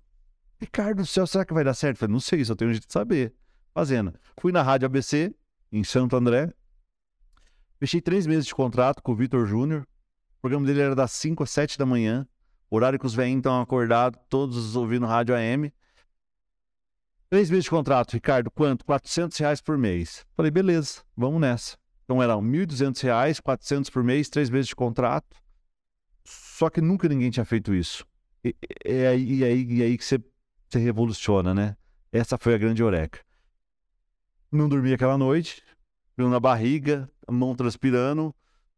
Quatro horas da manhã já estava a postos, o programa começava às cinco e meia, quinze para seis o cara me chama. Gente, eu tô aqui para falar de algo inovador para vocês. É, um colchão. E aí chamava Ortomag, meu colchão, Ortomag. Eu trabalhava na Ortomax, no mundo nada se cria, tudo se copia. E eu trabalhava na Ortomax Criatividade. Não, até top. Ortomag. E fui pra rádio. Quero apresentar para vocês o colchão da Ortomag, um colchão que, que te- vai te ajudar com dores das costas, problema. Eu já tinha brifado ele, eu fiz um texto, um testemunhal que a gente chama, né? E dei na mão dele. Mas quem vai falar melhor sobre isso é o Ricardo, que tá aqui na linha, e eu lá com os telefonezinhos. Só que eu peguei um telefone que era um livre da Embratel, chamava Livre. O livre da Embratel, ele era um telefone celular, só que com números de telefone, é, telefone comum, né? Como que foi o telefone? Telefone fixo. fixo. Ele era um telefone móvel com número de fixo e você podia andar com ele no bolso, carregado, até 21 quilômetros da base do seu CEP. Olha que legal. O que, que, o, que, que o livro da Embratel tinha Ultra tecnologia, inovadora da época. Na época, o cara louco. Aí, e qual que era o segredo do livre? Ó, você ver onde que vai o empreendedorismo. Por isso que você tem que se preparar para as coisas que você vai fazer na vida.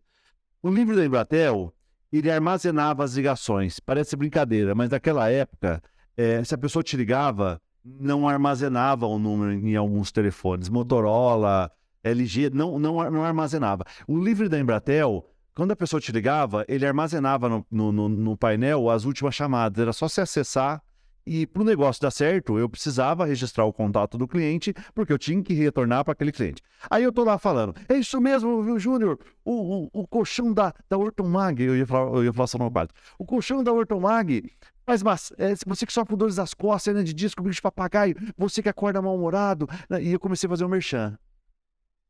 E eu só escutava, e era o telefonezinho, eu falando num telefonezinho, que só tinha aquele telefone. E aqui, ó.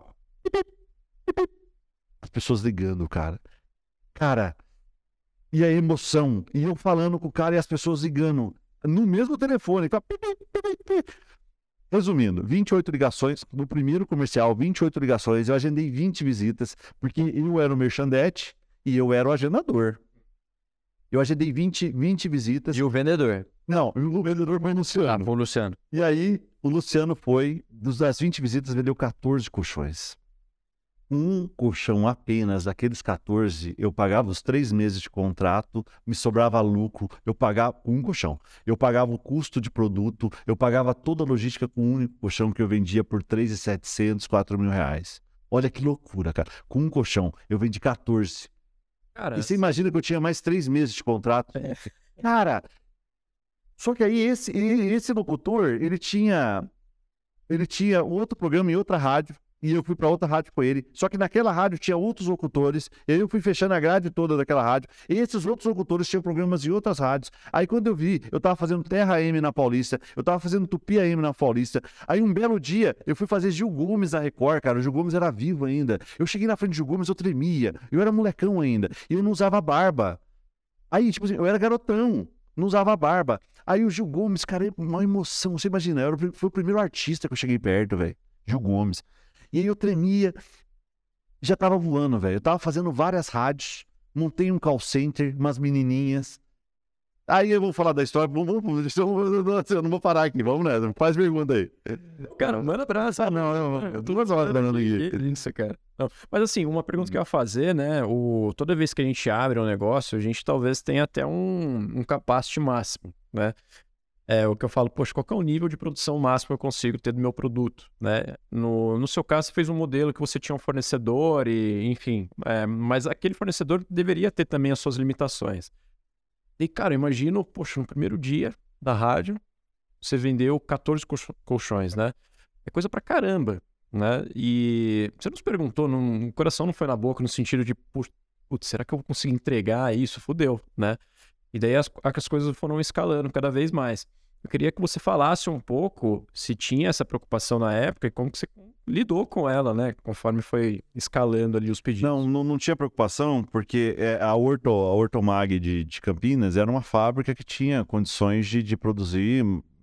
E eles produziam, né? Porque o colchão magnético no Brasil era magnético, né? Aí daqui a pouco eu conto a revolução que eu fiz também no conceito do produto. O colchão era magnético nessa época. E era um colchão que começou com a Kenkopato lá na década de 70. Eu não inventei o colchão. A Kenkopato eh, foi a empresa pioneira nesse produto no, no Brasil e, e vendia prioritariamente no marketing multinível, principalmente na congregação cristã do Brasil. Então, era muito forte o colchão no marketing multinível, né? Tanto que a Nipoflex, até a pandemia, só vivia de, de marketing multinível com 22 milhões de reais de faturamento por mês, vendendo colchão no marketing multinível, até a pandemia. Então, assim, existe um mercado. Eu costumo dizer para vocês, eu vou, eu vou na frente e volto, tá? É, vocês andam pelas principais avenidas de cidades, é, você não vê lojas específicas de geladeira, você não vê lojas específicas de TV, mas você vê lojas específicas de colchão. O mercado de colchoaria do Brasil, mesmo não sendo um produto recorrente, é muito forte, cara. Muito forte. O mercado de colchões. É que cada um tem o seu nicho, né? Cada um, cada um sabe do seu mercado. Mas o mercado de colchão, mesmo não tendo é, recorrência, né? Porque hoje o que está na moda no mundo é recorrência, né? O que, o que faz sucesso hoje e o que as pessoas estão buscando hoje são produtos de recorrência. Mas o colchão, a gente sabe que ele não é um produto de recorrência, não instantâneo, e, e é um mercado gigantesco. É onde eu estava mesmo? Eu esqueci. Vamos lá. É, eu, eu, perguntei da escalabilidade ah, dos produtos. Não, né? beleza, mas, mas não, não, era, não era uma preocupação. Não era uma preocupação. Não era uma preocupação. Não era. E, cara, você começou a entrar nos programas. Inclusive, antes desse podcast, eu coloquei no YouTube lá, João. falei, Ricardo Eloy, né? É, propaganda, tem coisa, né? Tem coisa. Ele tem coisa pra caramba lá. E um dos vídeos, né, que eu acabei encontrando foi o Ricardo. É um vídeo de 10 anos atrás, cara. O YouTube nos seus primórdios. Imagina. Vou colocar esse vídeo depois aqui. O... Mas era você sem barba em um programa de TV, né? Com a amostra, né? Não sei se é o melhor nome aqui, mas maquete, tinha maquete. a maquete, né? E explicando, cara, ex exatamente é... nessa dessa maneira né, que você falou. Sim. E tinha lá todo o lance magnético. Cara, era uma coisa assim que você olhar e falar, putz, quero comprar, né? Porque daí você trazia gente também, que era autoridade no, no, no mercado, o doutor, Doutor hoje, Bactéria, hoje, né? Hoje o Doutor é. Bactéria é o nosso garoto propaganda. É, o, o Doutor Bactéria, daí o cara ia lá, deitava assim no colchão. Cara, eu achava fenomenal. Eu falei, putz, cara, eu não sou velho, né? Mas assim, eu quero muito comprar esse colchão. Ah, você precisa, é bom pra caramba. hum. E é legal, cara, que você acabou explicando ali. Eu falei, putz, bacana demais. E não tinha essa. Uh, esses canais de vendas, eu acho. Não, hoje época, muda né? muito, né? Hoje muda muito. É... Fazendo rádio, e aí eu fui me descobrindo como empresário, né? Porque você passa pelo vendedor. E aí eu, eu fiquei trafegando na questão do, do, do, do, empreendedor, porque eu continuei vendo oportunidades no meu segmento. E aí você está dentro do seu nicho, dentro do seu segmento, é, de cochoaria no meu caso. Só que existia um leque de possibilidades gigantes, porque o pioneirismo, o pioneirismo é interessante, porque ele é muito desafiador. Presta atenção nisso, tá? O pioneirismo, ele é desafiador pra caramba, porque o próprio nome diz, você é pioneiro, você tem que pagar o preço. Você vai errar pra cacete. Só que o pioneirismo traz as glórias, né? Por você ser o primeiro. E eu fui o primeiro. Cara, tipo, errei muito. Errei muito, tomava decisões, mas só tinha um jeito de eu saber. Fazendo, né? E, e, e é tentativa e erro o tempo todo, tentativa e erro, tentativa e erro, e vamos, vamos. E aí eu, todas as rádios, fechei todas as rádios, agora a TV. Vamos pra Gazeta, vamos pra Rede TV. E aí, o que, que eu fiz nessa época? É, é, cara de moleque, sem barba. Falei, vou deixar a barba. Porque eu chegava nas emissoras, as pessoas assim, o, o dono não vai vir? Quem que é o dono? Não, o dono sou eu. Moleque, tipo, seu moleque, tipo assim, assim. Aí comecei a deixar a barba de propósito pra ficar com uma cara de mais velho, né? E nunca mais abandonei. Agora a barba tá ficando branca, João. Você vai chegar, João. Você vai chegar. É com as cê, palhinhas. Você vai chegar, ó. Tá aqui, ó. E, e foi isso, fui crescendo. Ou seja, tudo aconteceu muito rápido. Não estava... E aí, qual foi a pegada, para vocês entenderem um pouco mais? Eu não me permitia, eu não me permitia gozar do negócio. Durante um ano, um ano e meio, eu, eu não tirava finais de semana. Eu não tinha feriado prolongado. A, a fase era boa. O time estava ganhando, o time estava entrosado, cara. Eu não podia perder. Sabe o que eu fazia? Todo o dinheiro que eu ganhava, e eu já estava ganhando bem, cara, vendendo colchão, estava dando uma lucratividade do caramba. Eu reinvesti em produto. O que, que eu fui fazendo? Estoque de colchão. Aí respondendo a sua pergunta. Eu, eu, eu tinha lucratividade, tirava o básico para sobreviver, óbvio, mas eu, eu, eu não ia para Bahamas, eu não ia para Cancún, eu, eu não tirava 15 dias de férias, nada, cara. Continuava trabalhando, trabalhando incessantemente, sábados, domingos e feriados, e todo o lucro que eu tinha, eu reinvestia no negócio. Durante um ano e meio, dois anos eu fiz isso. Eu apostei no meu negócio, eu fiz o meu negócio crescer. E foi a melhor coisa que eu fiz na vida, foi investir no meu negócio. É interessante falar isso, porque eu até vou cruzar um pouquinho mais para frente, né? É... Quando você falou, poxa, eu fiz estoque, estava reinvestindo no meu negócio. É, é o estoque, né? Mas também a equipe de vendas, Não, ali, todas as, as ramificações de um negócio, né? Mas na pandemia, cara, eu tava lendo num relatório hoje, né, que teve-se um. É, foi um, um, período um pouco turbulento no mercado de colchões, né? Porque teve um pico de vendas no começo da pandemia, porque as pessoas estavam em casa, queriam comprar. Só que daí alguns insumos, né, do colchão, é, o famoso poliol, né, e os é, cianatos ali, né? Eu fui engenheiro da Bayer, cara. Ah, então, então você sabe. Eu fazia muita espuma lá. É, então. Aí você... A gente ficava brincando, poxa, o poliuretano é o, é o sócio seu, sim, Ricardo, sim. poliuretano. É, né? totalmente. Mas eu tô cruzando isso, né? Porque uh, teve muita dificuldade, o custo logístico aumentou muito, né, na pandemia, porque uh, não se conseguia mais importar esses produtos para serem fabricados, utilizar esses insumos para serem injetados, né, aqui no Brasil. O custo logístico estava muito alto e o que aconteceu é que a oferta do Brasil acabou caindo e a demanda aumentando muito, né? Sim. Daí fez com que os preços dos colchões também aumentassem. Só que quem tem, tinha estoque nessa época conseguiu se vender muito. Conseguiu segurar, exatamente. na pandemia. Então o estoque como um todo, cara, é super estratégico nesses Sim. momentos, né? E você falou isso, eu fui comprando estoque cada vez mais. Teve algum momento nesses anos que teve tirando pandemia aqui, que foi o meu exemplo, né? Mas pelo menos, né, vamos pegar 2008 até alguns anos seguintes que você teve esse desafio também. Ah, Cara, todo. a decisão de colocar o estoque lá, putz, salvou o negócio, sabe? Sim, é... lá em 2008, né? Não sei se vocês lembram, mas da marolinha do Lula, né? O Lula falou que o que estava chegando, aquela crise mundial, né? A bolha nos Estados Unidos, né? O mercado imobiliário americano estourou tudo aquilo lá. O dólar disparou, e a gente sabe que, que a química do colchão, né, para resumir, é, é cotada em dólar. Só que vamos, vamos raciocinar. O empresário no Brasil, cara, quando que ele teve um período de paz?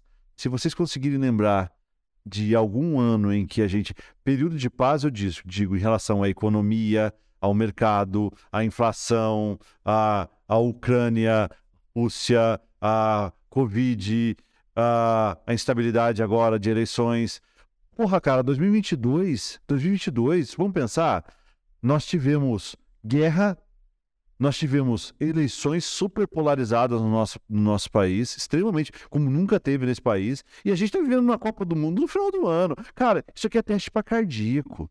Isso aqui é teste para cardíaco. Num país como o Brasil, é loucura viver o que a gente está vivendo em 2022. É por isso que eu falo para vocês, o empresário que consegue passar pela pandemia e passar por um 2022 e sobreviver a tudo isso, ele não morre nunca mais. Ele não morre mais. É, eu estou falando como empresa, né? Você vem no mercado financeiro, eu sei, o João, o João, o João tá mais perto de mim nessa questão do, do empresariado, mas, cara, é um, o 2022, você tá louco. Você tá louco. Por exemplo, eu vivo de mídia, concorda? Uhum. De setembro para cá, eu só tô tomando pau. Porque eu vinculo os meus comerciais nas TVs. Principalmente nos pay TVs, que são os canais a cabo. TNT, Space, aquela coisa toda. Horário eleitoral, cara, você não tem escolha. É, é, lei. O partido político vai lá e vincula. Então, o que, que eles fazem com os meus comerciais? Eu coloco a hora que dá. Eu tenho uma operação com 200 operadores esperando a ligação chegar. Você entende? Aí, beleza. Você fala assim, Pô, segundo turno, eu falei, caraca, velho, mais um mês. Porque os, par os, partidos políticos têm fundo partidário, têm direito à vinculação. Tá, beleza. Tô falando um pouquinho, só, só para as pessoas que estão nos ouvindo entender o que, que é ser empresário no Brasil. E aí você fala assim, beleza, acabou, acabou a eleição. Ufa. Isso no começo de novembro, né? Porque o, foi de 30 de outubro o segundo turno, né? E aí a gente vive uma semana ainda de terror. Aí você fala assim, beleza, 20 de novembro começa a Copa do Mundo. Mesmo quem não gosta de futebol, Muda o foco, né? Muda o foco. assiste jogo, velho. Passa em qualquer lugar, a televisão tá ligada em jogo. Tá jogando Costa Rica e Jamaica. Dispensa aí, vamos lá. né? Tá todo mundo assistindo o jogo. Verdade, né? Velho, tipo, e aí sim, você tá misturando. Muito Você, desafiador. porra! Você mistura futebol, Copa do Mundo, o Natal, porque você não sabe se o shopping tá verde e amarelo ou se tá vermelho. O que faz bagunça, velho. é. Cara, que. Eu mudei totalmente de assunto. Não, não, mas foi engraçado que você falou, porque uma vez, aqui em Piau ainda, cara, eu passei numa loja assim, eu tava andando na rua, né? Passei numa loja, daí a loja, cara, é, ela vende brinquedos, né, pra crianças. E a loja tinha um, como se fosse um, um boneco de neve, né? É um boneco de neve. E daí ele tinha a bandeira do Brasil atrás, né? Escrito uma faixa aqui Black Friday e luvas de Natal, cara. Eu falei, putz, Não, é pra tudo, ali, né? tá tudo ali, né? É, pô, o marketing do cara tá bom, né? Assim, um...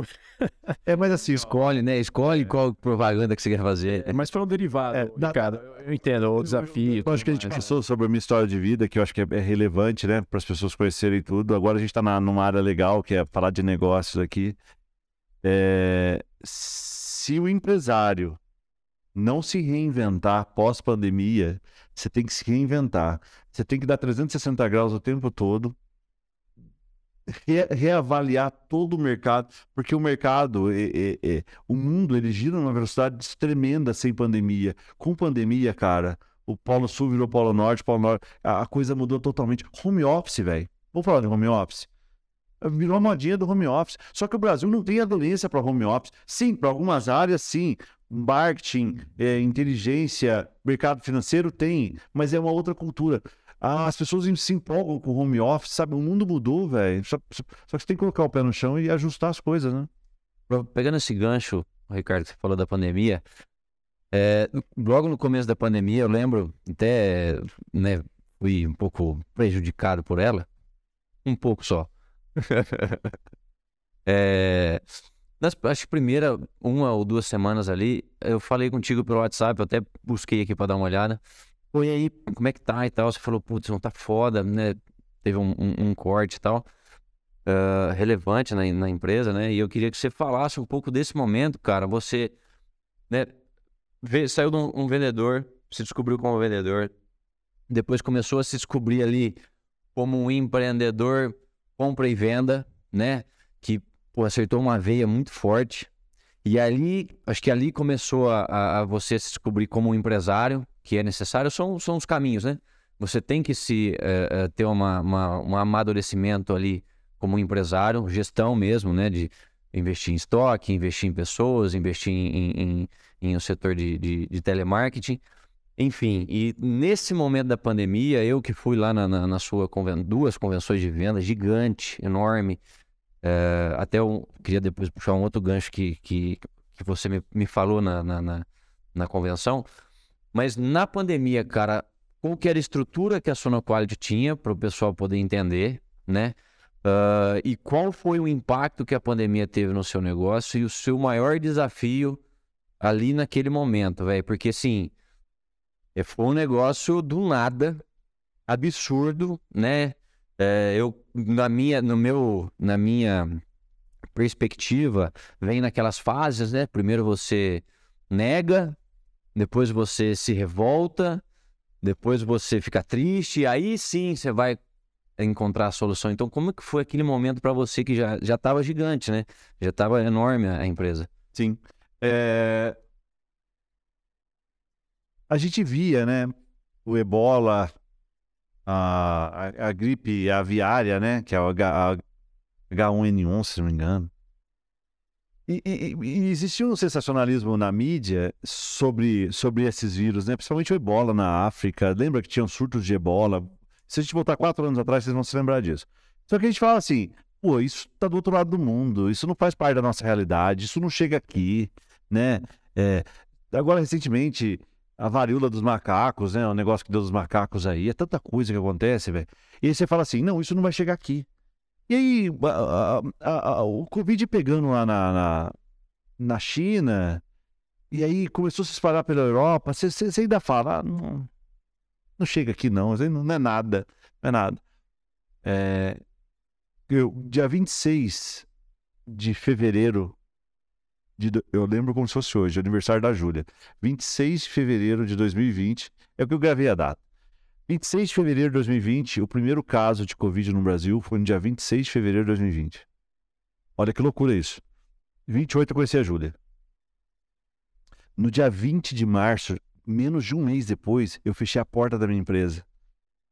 A gente estava com 12 anos de, de Sono Quality. Eu nunca, por ser call center, eu nunca fechei a porta da Sono Quality um dia. No dia 20 de março. Mas domingo, né? Tem atendimento porque tem anúncio, certo? Todo domingo, sábado, tudo. No dia 20 de março de 2020, eu fechei a porta da Sono Quality. Eu chorava.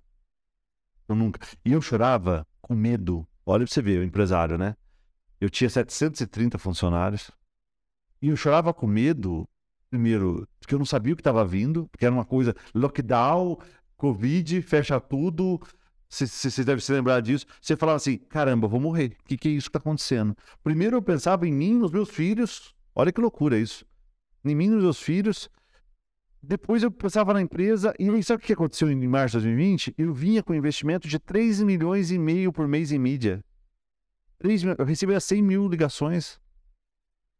De repente, sabe o que você faz? Bota o pé no freio para você ver o que, que, acontece com seu negócio. Vem uma avalanche nas suas costas, porque você está numa engrenagem. Você freou, cara, vem uma avalanche e os seus credores, os seus fornecedores, a, a mídia, ela não quer saber. E eu fechei a porta da empresa, não era uma questão de escolha. Então, do dia 20 de março para cá, é, não está sendo fácil. Não está sendo fácil. Por isso que eu falo para vocês, é, você tem toda hora que, que testar a sua capacidade, a sua capacidade de se reinventar, de ajustar as velas de acordo com o vento. Veja para onde que está soprando o vento e ajuste as suas velas. É um exercício diário de, de você olhar para o seu negócio em 360 graus, entender o conceito, entender o que está acontecendo no mundo, fazer leitura o tempo todo, não se enfiar dentro do sistema, se você entrar na operacionalidade, se você entrar dentro do sistema, você deixa de fazer o que é mais importante, que é ajustar as velas, pegar o leme e conduzir o navio, o barco para onde ele tem que ir. É muito difícil. Gente, quantas empresas vocês fazem ideia que quebraram na pandemia? Vocês têm ideia? Quantos milhares no Brasil, milhares de empresas fecharam as portas no Brasil desde fevereiro de 2020? Milhares, né? Com certeza. Eu não tenho um número aqui. Não, não mas é um absurdo, é um absurdo. Nem, imagino. E é legal, cara, assim, o... Não é legal, né? Mas o... Só pra fazer a transição aqui da, da pergunta, né? É... Gosto muito quando você fala reinventar, né? Porque, cara, você precisa reinventar todo dia, né? E pegando um pouco do gancho da pandemia aqui, também é, da indústria de vocês, né? É, eu estava até lendo por ter tido esse aumento né, uh, dos, dos, da química do colchão, enfim.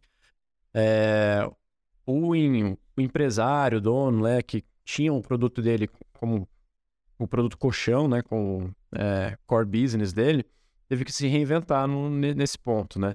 Ele até surgiu outras linhas é, com um preço um pouco mais competitivo. Então, cara, precisou até mudar um pouco da química ali do colchão. Tá valendo isso. Você pode até confirmar, ô, Ricardo mas precisou até mudar um pouco a química do colchão para você conseguir baratear, porque você tinha um, um insumo caro e um câmbio depreciado também. Porque Exatamente. economicamente a gente acabou... Você lembra para quanto foi o dólar nessa época? Cara, era um absurdo. A gente trabalhou com 7, 7, 7, 7 o dólar. Muito caro, né? Lembra? Era 7 alguma coisa. O dólar bateu 7. E a, e a necessidade do consumidor mudou. Onde, onde era só qualidade passou a ser um pouco mais preço, né? Porque foi todo mundo é. diretamente afetado. Totalmente. É, e daí isso que eu te perguntar, assim, pensando no seu negócio como um todo, né? Hoje a gente sabe que a, o grupo Quality, ele tem as suas ramificações. Sim, né? sim. Então, hoje a gente não está falando exclusivamente do colchão magnético, tem outras tecnologias, né? Você já é um dos pioneiros ali em colchões tecnológicos, né, no Brasil. E eu queria entender quando que você conseguiu ah, aliás, estudou né, e começou a aplicar a diversificação de produtos na indústria sua. Né? Depois a gente entra em um outro empreendimento grande que você está fazendo também. mas eu queria que você falasse um pouco sobre diversificação, né? Principalmente como é importante nesses momentos. É, na linha do tempo, nesses 14 anos, o colchão, na, nas minhas. É, aí, aí a, eu não tive a eureka de, de criar o produto, assim, de mudar o jeito de se vender.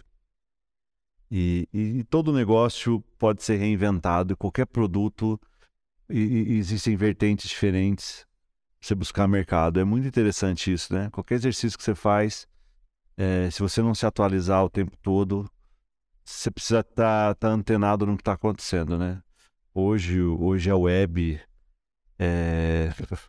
O, o, Bill Gates ele fala que a empresa que não tiver na web nos próximos anos, ela vai deixar de existir, né?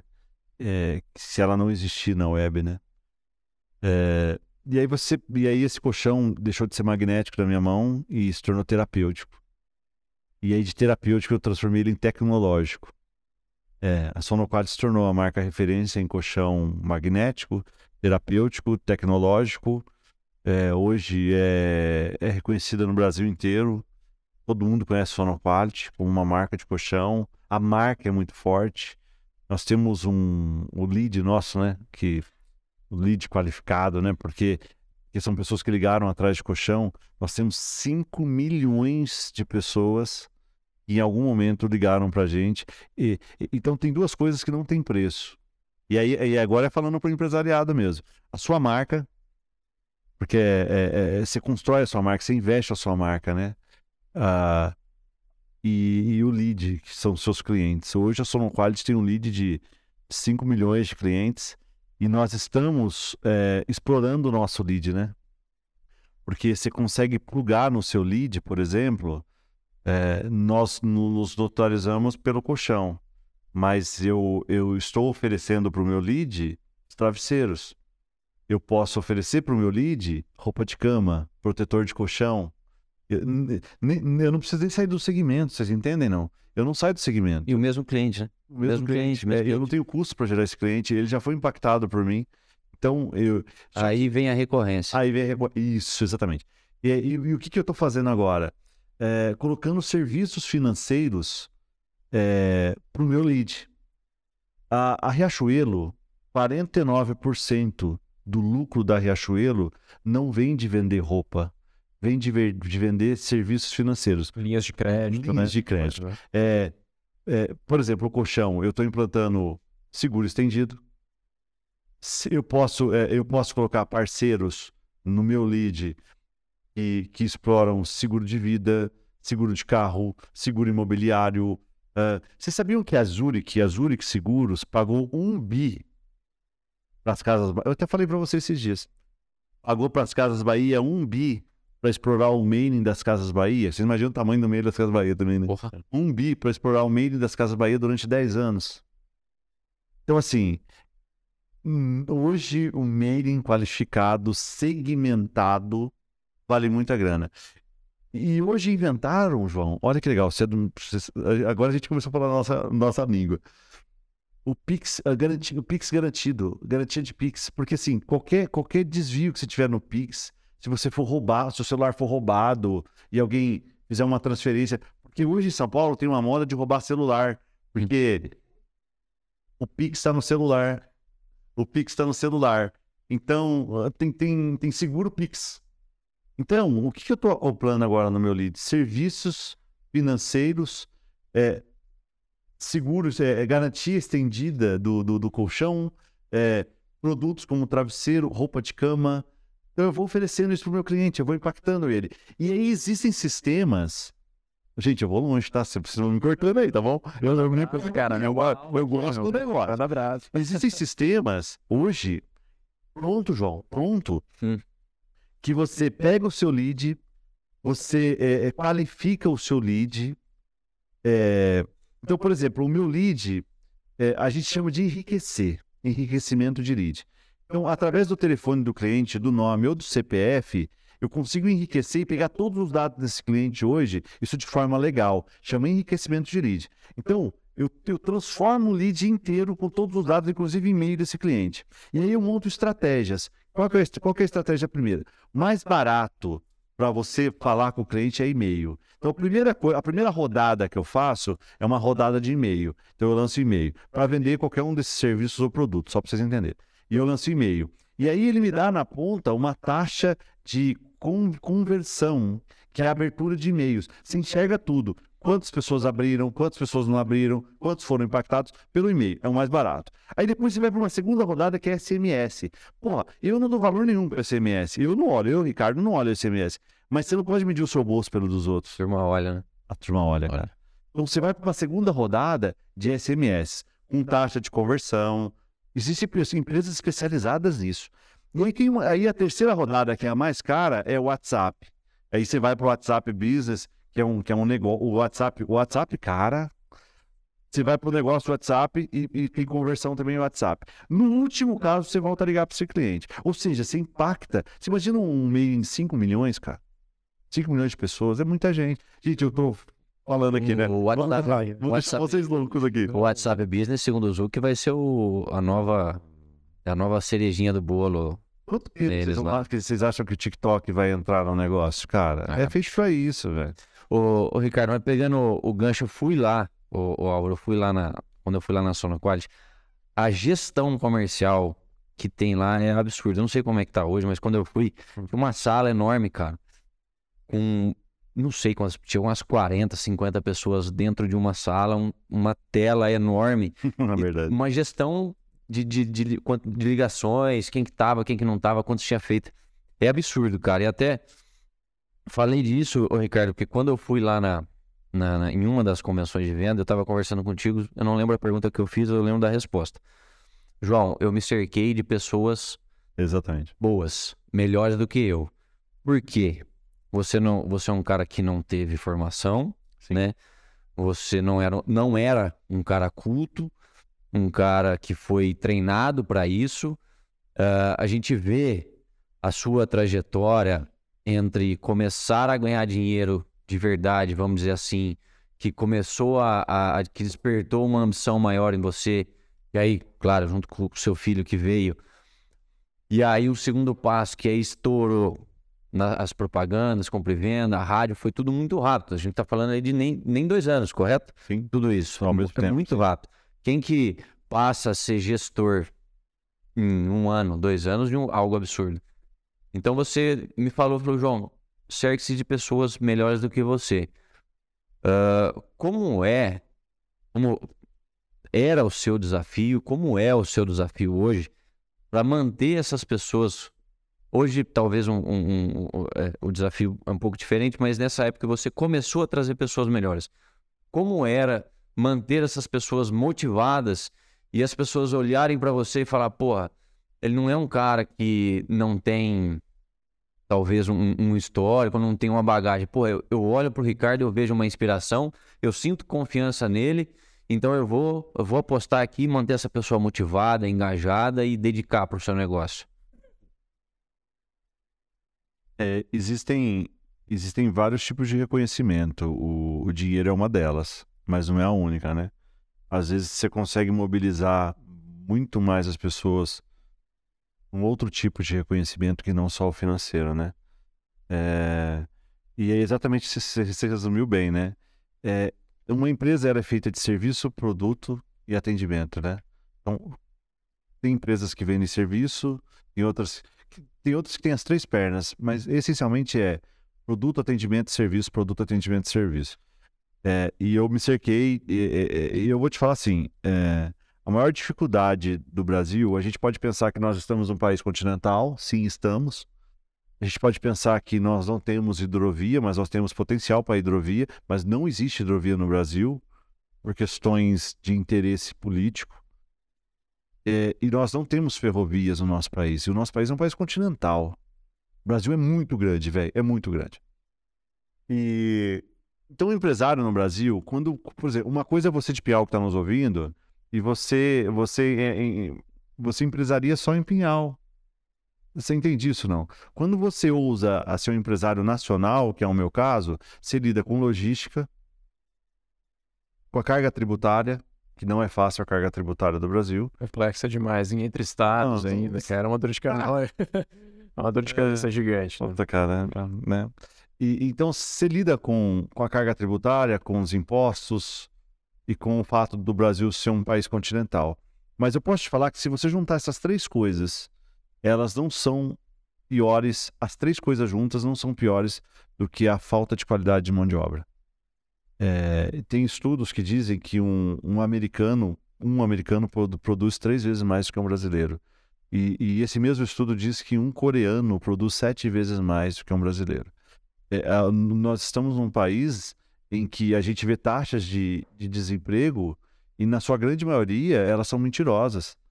Porque a oportunidade de emprego existe, o que não existe é a qualificação dessa mão de obra para preencher essa vaga. E eu falo como empresário, eu, eu sei o que eu estou dizendo. Eu estou lá, eu vivo isso todo dia.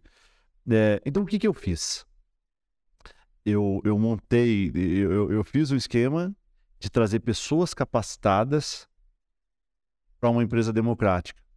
Sonoquality, desde o primeiro momento, ela, ela se forjou em cima de uma democracia em que não tem. Porque a minha empresa não é familiar e eu não tenho sócio. Só que qual que foi a sacada minha? Usar a democracia a meu favor. Eu juntei um gru grupo de diretivo, de pessoas que, diretores mesmo que respondiam para mim, cada um na sua área, um de logística, outro fabril, outro comercial. Fui me cercando de pessoas inteligentes, e aí eu fui triando isso aí, peneirando isso aí. É, é óbvio que existe o turnover também, alguns não respondem à altura.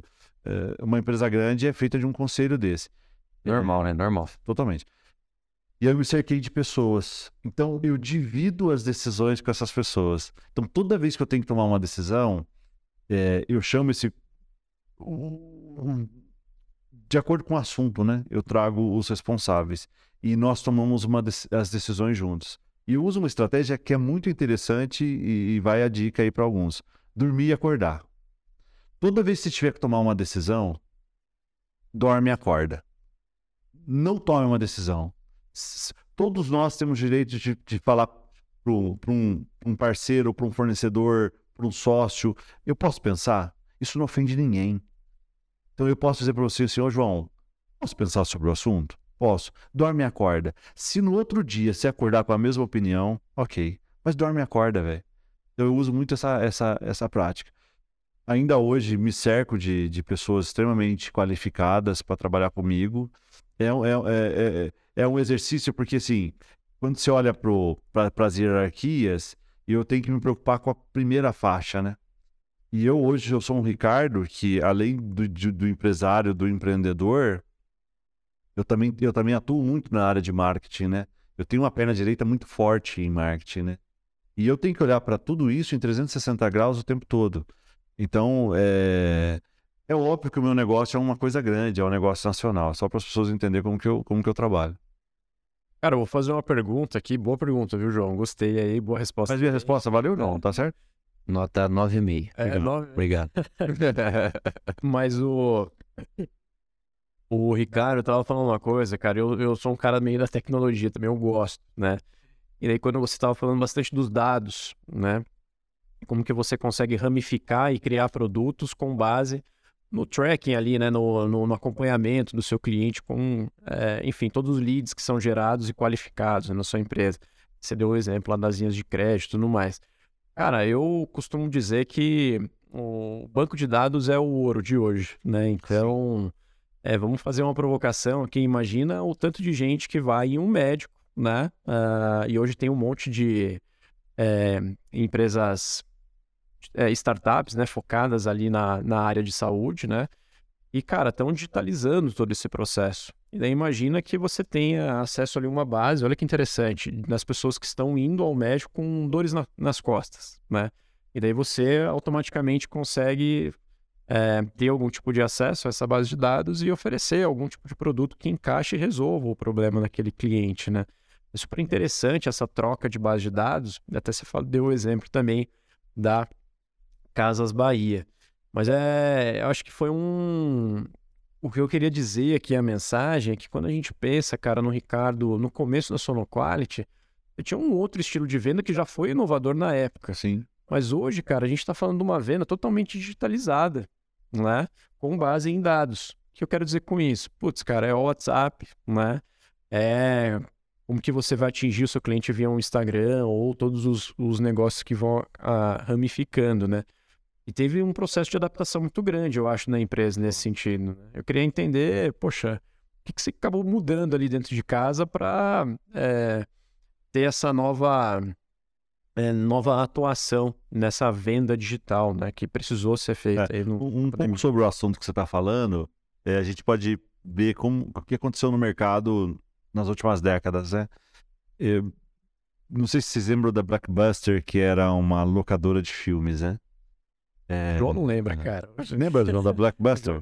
Eu vi no, histórias no Google. Mas o João. Ah, tá, mas, mas, mas você não viveu isso, né? Sério, você não viveu isso. Não, o João é, Paulo, mas, mas eu vivi isso. O João Paulo lembra aí. É, o, o João Pedro. eu vivi isso em São Paulo, né? Então existiam muitas, muitas nas avenidas principais, nas esquinas de São Paulo. E aí, em determinado momento, foram oferecer para. E a Blackbuster veio dos Estados Unidos, um conceito maravilhoso, filmes. Era uma locadora de filmes, né? E aí, em algum momento, foram oferecer a Netflix, que vinha já com um conceito inovador de, de streams, essas coisas. E a, e a Blackbuster não quis comprar a Netflix. Hoje não existe mais, mais Blackbuster. Por quê? Porque os caras não estavam enxergando o que estava acontecendo no mundo. Vamos fazer a analogia da Kodak? Quando lançaram a câmera digital, foram oferecer para a Kodak. A Kodak disse não. A Kodak vendia, vendia filme. Acabou a Kodak. E ela ganhava dinheiro vendendo filme, né? Exatamente, acabou. Não existe mais. Então, assim, eu estou dando dois exemplos para vocês entenderem. É, hoje, vamos falar do que a gente está vivendo hoje.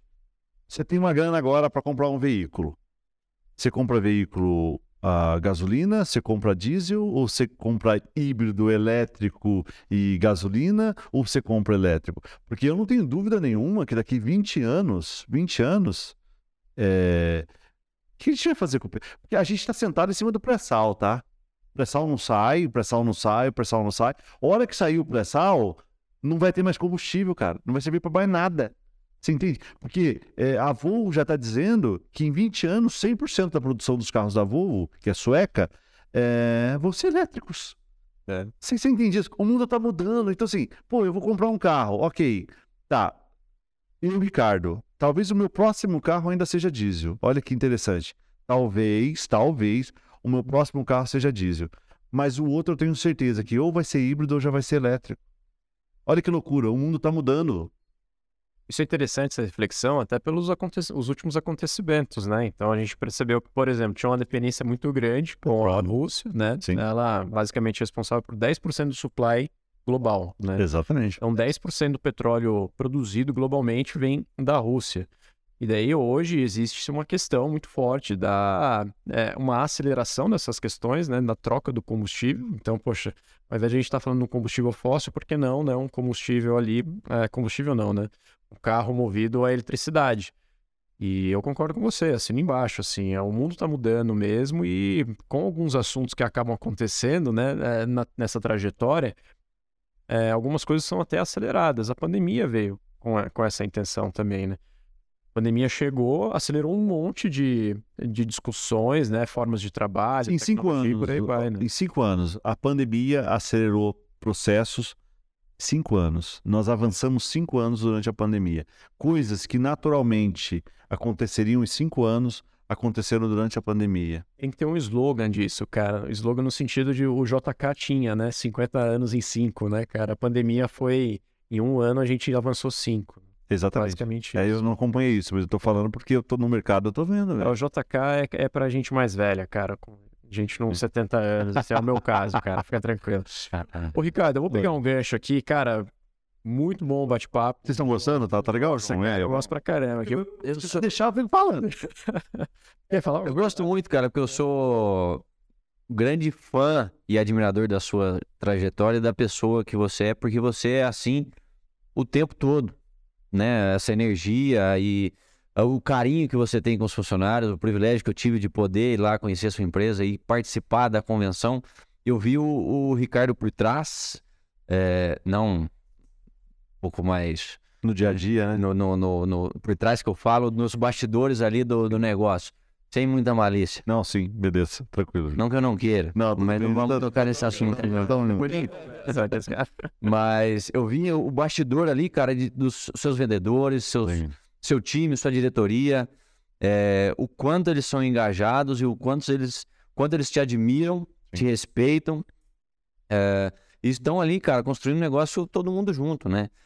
Então, enfim, e, e até ah, em relação a isso, cara, naqui, no começo da pandemia, lá voltando naquele assunto que conversei contigo, eu falei, porra, que você falou, tá foda, tive um corte, não sei o quê. Eu falei, cara, imagina o tamanho do rojão lá e o quanto veio durante todos es- esses anos, cara, e esses meses, as mudanças, o quanto o mercado aprendeu, a gente aprendeu quanto, quanto gestor, quanto vendedor, que mudou também, né?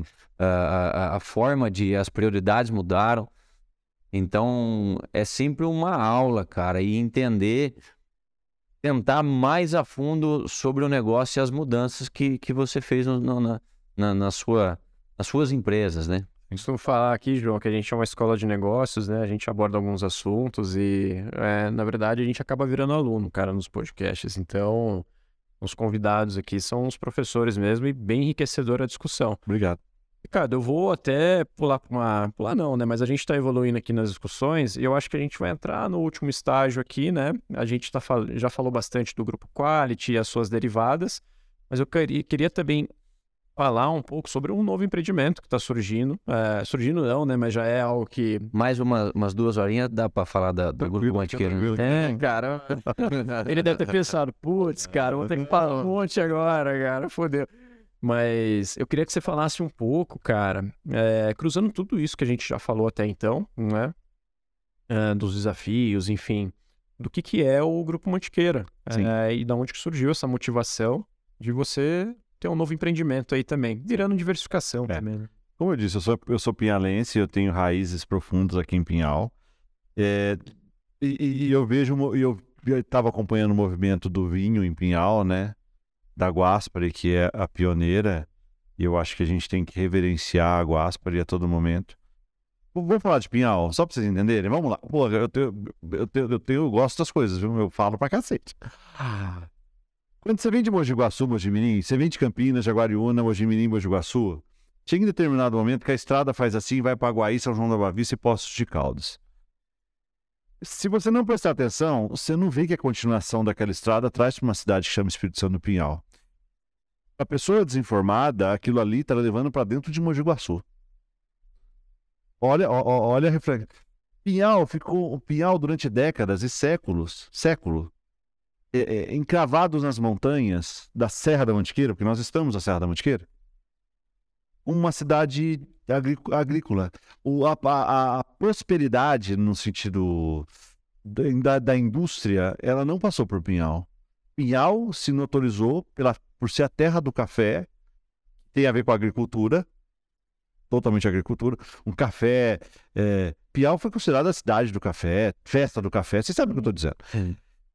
Quer falar uma coisa? Ó, Fica cheirando. Tá, vamos lá. Só, só concordando, né? E aí, e aí, e o que aconteceu? E aí, Pinhal, através do café, é, é, é, in- introduziu algumas indústrias. Sim, você pode falar, pô, tem a Pialense em Pinhal, que gera bastante emprego, e outras indústrias, né? Parini Alves também, que vem no mesmo segmento. Mas Pinhal não é uma cidade industrial. Pinhal não é uma cidade industrial. Pinhal é uma cidade interiorana de agricultura.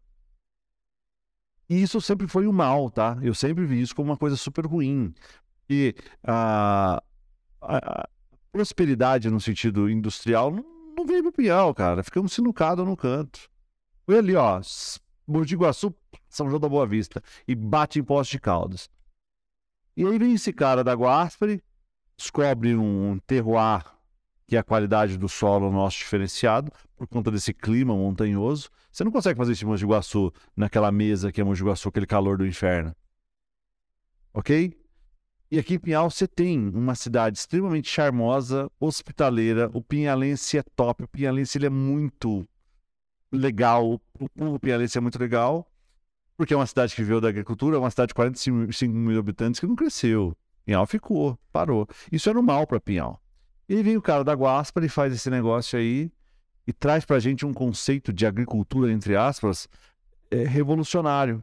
Porque aí você já vê em alguns momentos a, a, a, uva rivalizando com os cafés, né? Gente tirando plantação de café para plantar uva, não sei se isso está acontecendo. E eu estou nesse movimento, eu estou vendo quantos vinhedos. Porque uma coisa é vinhedo, outra coisa é vinícola, tá? A gente tem que entender a diferença. E eu estou vendo quantos vinhedos estão se formando em Pinhal. E aí eu estava na, na, minha fazenda aqui, Terra da Mantiqueira também, no meio da montanha. O João já foi lá. É, João? Já foi lá. Espetacular. E eu estou no meio da pandemia ali, vendo uma reportagem sobre a Serra da Canastra. 700 quilômetros de São Paulo, a Serra da Canastra, falando dos queijos maravilhosos. E eu olhei assim na minha varanda e falei, caraca, velho, ninguém fala da Serra da Mantiqueira. 700 quilômetros é longe pra caramba. É longe pra caramba. E nós estamos a 200 quilômetros de São Paulo, a 100 quilômetros de Campinas, com as, maiores, com as melhores rodovias do Brasil, que é a Anhanguera e Bandeirantes, que trazem até aqui. E depois que você vem aqui para essas rodovias nossas interiorantes, é uma delícia, cara, é passear aqui. A gente está acostumado, então pra gente é lugar comum. Mas a galera que vem de São Paulo não conhece o pé de café, velho. A galera que vem de São Paulo elogia o charme das nossas, das nossas ruas, das nossas construções.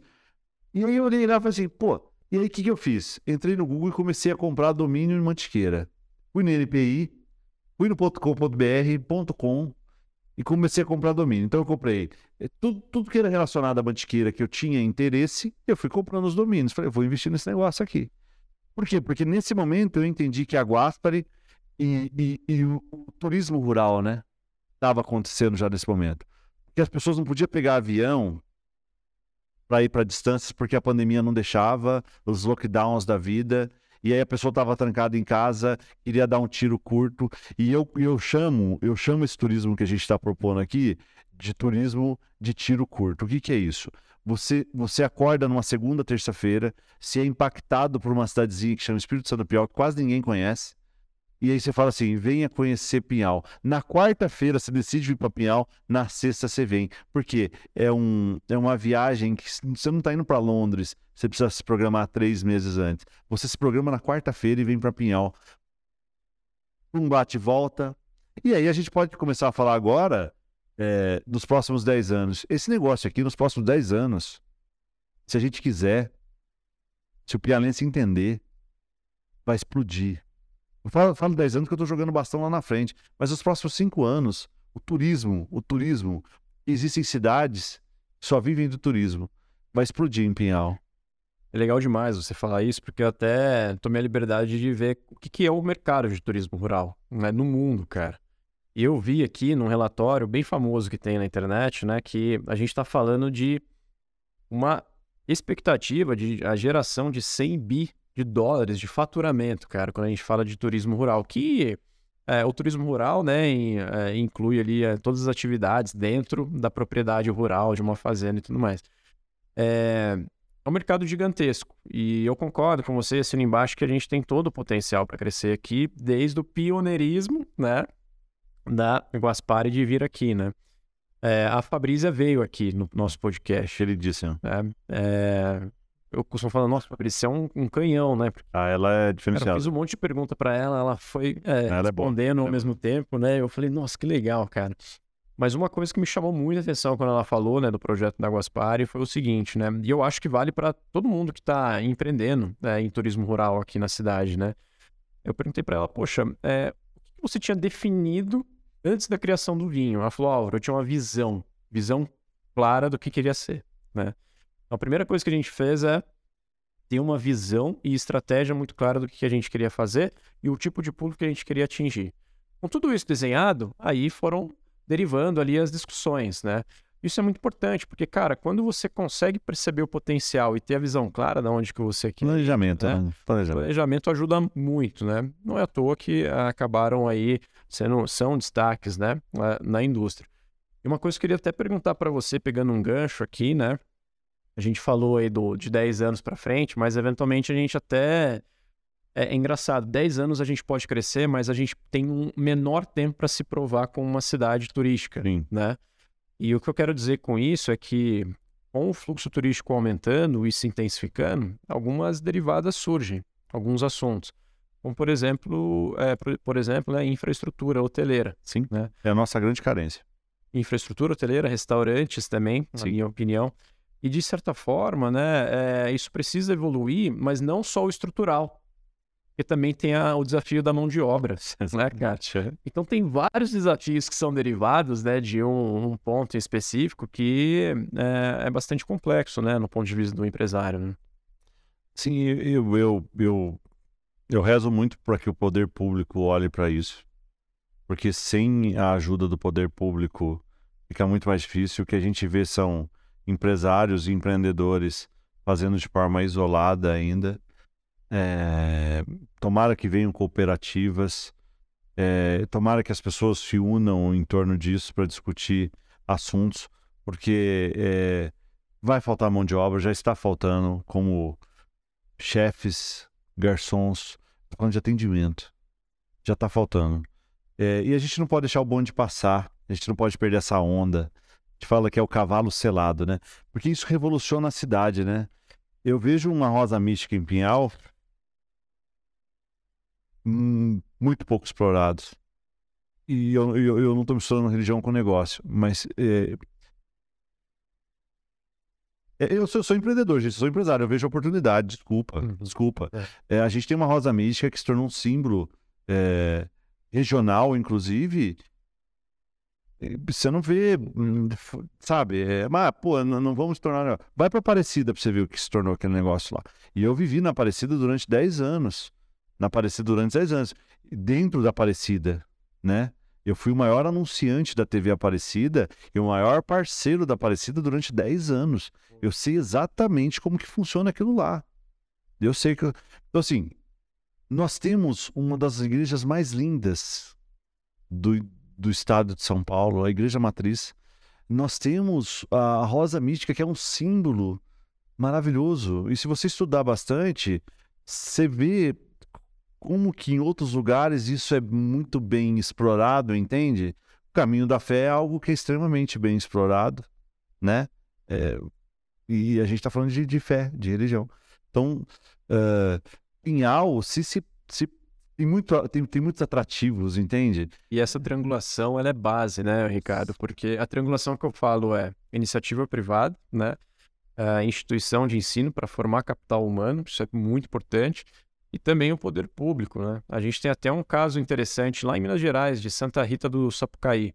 Hoje é um polo tecnológico lá, cara. É como se fosse um Vale do Silício aqui do Brasil, né? Mas eles conseguiram é, configurar essa triangulação muito bem, está muito bem amarrado lá. Então, quando você fala ali de mercado de semicondutores, alguma coisa nesse sentido, eles são referência globais, né? É uma cidade que é um ovo, cara. Tanto aí Sapucaí é um ovo e está aqui do lado, né? Mas foi bem configurado essa parceria. Então é importante essa triangulação, concordo. O, o mesmo público paulistano, 20 milhões de pessoas na Grande São Paulo. 20 milhões de pessoas na Grande São Paulo, a 200 quilômetros daqui. Região metropolitana de Campinas, cidades coligadas a Campinas. Quase divisa mesmo. Não estou falando de cidades mais distantes, não. 3 milhões e meio de pessoas. A gente está falando de quase 25 milhões e meio de pessoas. 25 milhões de pessoas que podem acessar Pinhal a qualquer momento. Essa galera é uma galera que vai para Campos do Jordão. É uma galera que vai para Monte Verde. Só que é uma galera que vai para Campos do Jordão, Monte Verde, Monte Verde, Campos do Jordão. Eles querem novas experiências e, e querem sair numa sexta-feira na hora do almoço para uma viagem agradável e chegar num lugar com uma gastronomia legal, com uma hospedagem legal, com um serviço de atendimento legal, preparada para o turismo. Isso traz milhões de, de, de, de, de recurso, isso, isso, isso move o comércio, isso move a indústria, isso, isso gera emprego, gente, que vocês não têm noção. E a geração de emprego que transforma uma cidade. Você movimenta, o dinheiro troca de mão, você faz a coisa girar. Então você movimenta serviço, você movimenta produto, você movimenta tudo. Só que assim, a gente precisa olhar para isso porque a gente está com a faca e o queijo na mão. E a Estância Mantiqueira, ela já é pensando nisso. Só que ela está sendo pensada de uma forma isolada com a cabeça de um empresário. E é aí que eu me queixo, né? Que, que por exemplo, eu, a minha ideia é vender experiência. Então a Estância Mantiqueira ela foi formada porque ela tem uma fazendinha com mini animais, ela tem o zoo das aves com araras, aves exóticas, ela tem uma comidaria legal, que é um restaurante, ela tem um armazém que, que é um empório é, mas chama-se armazém porque eu quero fazer ele se tornar um e-commerce. Olha que legal. Empório tem muito, armazém eu já peguei esse nome. Então, assim, um produto da Serra da Mantiqueira. Então, você tem um armazém com produtos da Serra da Mantiqueira, doces da Serra da Mantiqueira. Você tem uma casa do café extremamente rústica, com café gourmet, que é produzido na nossa região. Você tem uma comidaria, você tem uma fazendinha com mini animais. Você tem a Arena Mantiqueira, que é uma choperia com porções exóticas. E é um ambiente que ele é feito para o casal, ele é feito... Nós temos uma gruta lá, linda de Nossa Senhora, que, que as senhoras, as pessoas mais idosas, adoram ir lá. É um, é um, é um lugar introspectivo de fé. Então, eu fiz uma coisa que é para todos os públicos, entende? Eu tenho um vinhedo que chama Pietá, que é para a experiência é, da uva, do vinho, do lugar. E agora, é, recentemente, eu montei o hotel Casa Boutique, o Hotel Mantiqueira, uma casa boutique. Já, já É, tá Tá, funcionando? tá Já? funcionando, a gente já tá Onde era a sua casa? Tá? É, Lá- lá, lá em cima. é. É, já está no Booking, já está no hotéis.com, já está no Airbnb, já está em todas as plataformas, já está já tá rodando, cara. Sabe assim? Ricardo, é, casa, Casa, é, ca- casa Mantiqueira Hotel Boutique. Beleza. É, altíssimo padrão. é, só que são só cinco suítes. Então, assim, eu estou preparando um investimento para hospedagem, é, só que nós precisamos investir em qualificação de mão de obra. Vou, vou citar um- algumas profissões: garçons, chefe de cozinha, barmans. É setor de É, serviço. Além da oferta e da procura, é, tá, sabe assim? E isso gera é, diarista, faxineira. Você traz um monte de coisas por trás disso, né? Você movimenta a- a- as panificadoras locais. Você movimenta tudo, cara. Tu- tu- tudo anda, tudo anda quando você traz o turismo para cá. Tudo anda. É verdade. É a, é a engrenagem, né? Faz pensar, né, João? Faz pensar, né?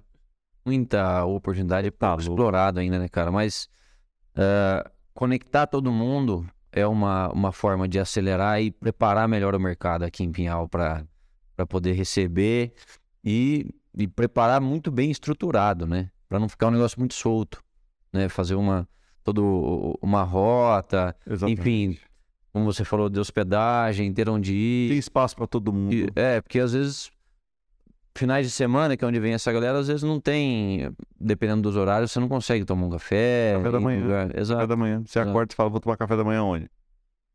exatamente. É legal essa triangulação, né? Todo esse ponto de vista também, porque de fato a gente volta no que você falou, né? Que é a engrenagem, né? Ô, Ricardo, é... pensando aqui em hoje, tá? Em poucas palavras aqui, eu acho que é legal a gente finalizar o nosso podcast entendendo o que é o grupo Quality hoje e também o grupo Mantiqueira. Aí se você conseguir dar um overview bem rápido, tá?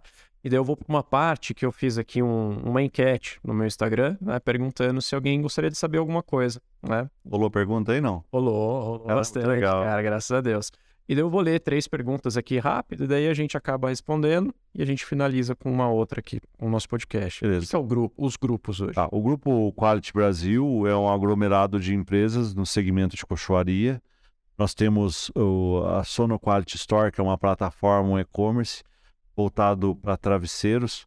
Uma vez que hoje no Brasil não existe uma marca referência de travesseiro, existe um conceito de travesseiro da NASA, existe um conceito de travesseiro cervical, existe um conceito de pena de ganso, que são os três travesseiros mais procurados no Brasil, mas não existe uma marca. Se você pensar numa marca de travesseiro, então, o meu grande desafio para o futuro é me tornar referência, porque o travesseiro tem recorrência.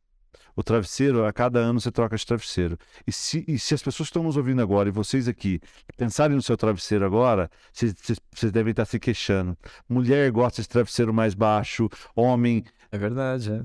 Então, existe uma carência no mercado de travesseiro e eu já me liguei nisso aí. Então, eu montei a Sono Quality Store, está dentro do guarda-chuva do Grupo Quality Brasil. Estou entrando no mercado de colchões inflá- infláveis, né? Que são colchão a vácuo, né? Colchão inflável é aquele que você enche de ar. O colchão a vácuo é, é o modelo do colchão da EMA, é, que veio revolucionar. E, e num país continental como o Brasil, a logística tem que ser facilitada. Então, é um colchão que vai numa caixinha, facilita o armazenamento e a logística. É, então, eu, eu, dentro do segmento de colchão, eu estou ramificando. Tem a Sonoquad que trabalha no colchão tecnológico.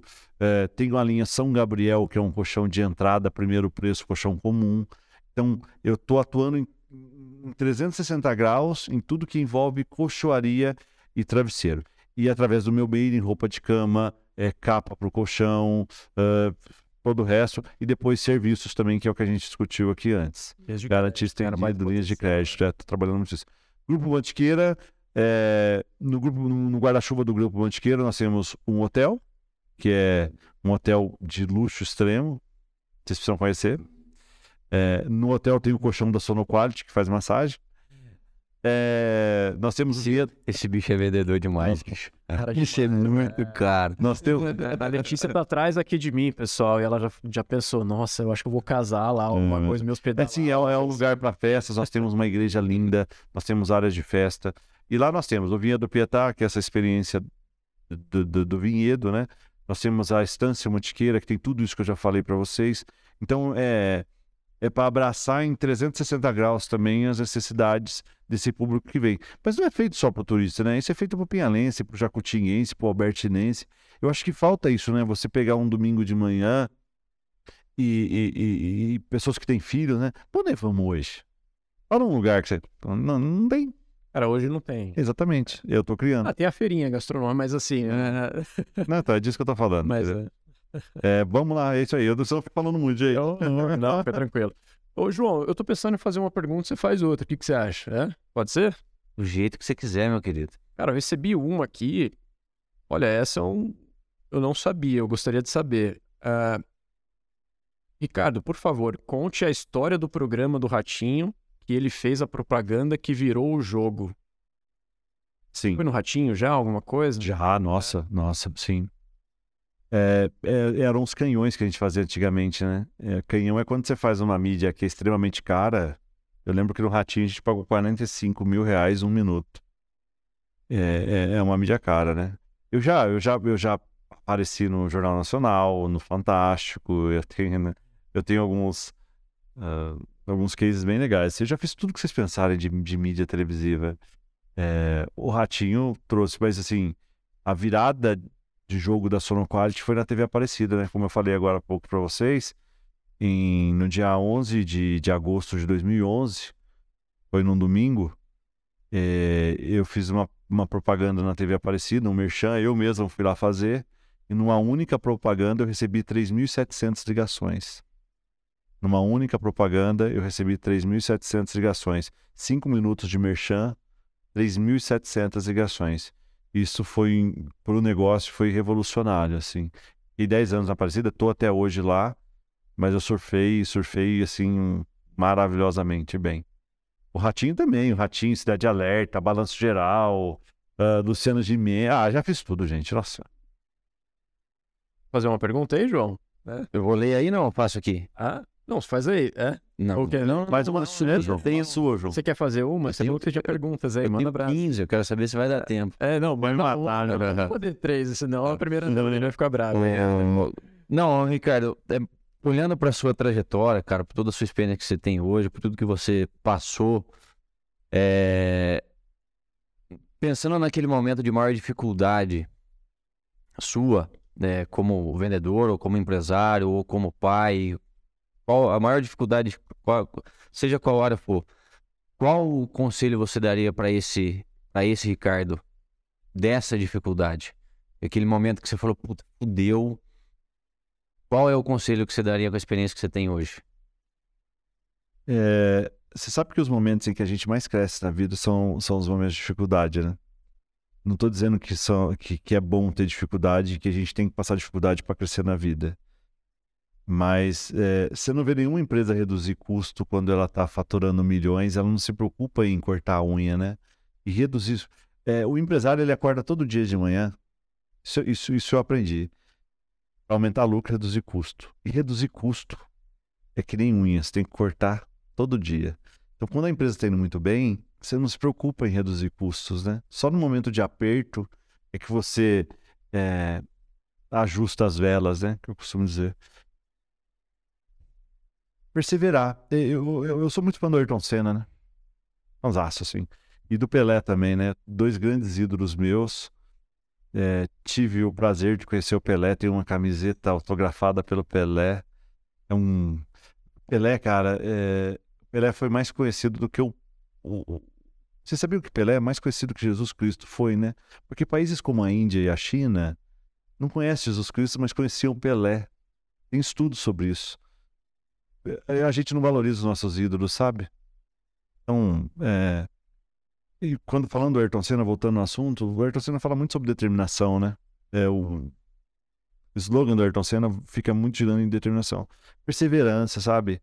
É, o conselho que eu me daria, que eu, que eu daria para mim, é, é, exatamente o que eu fiz. Eu perseverei, João.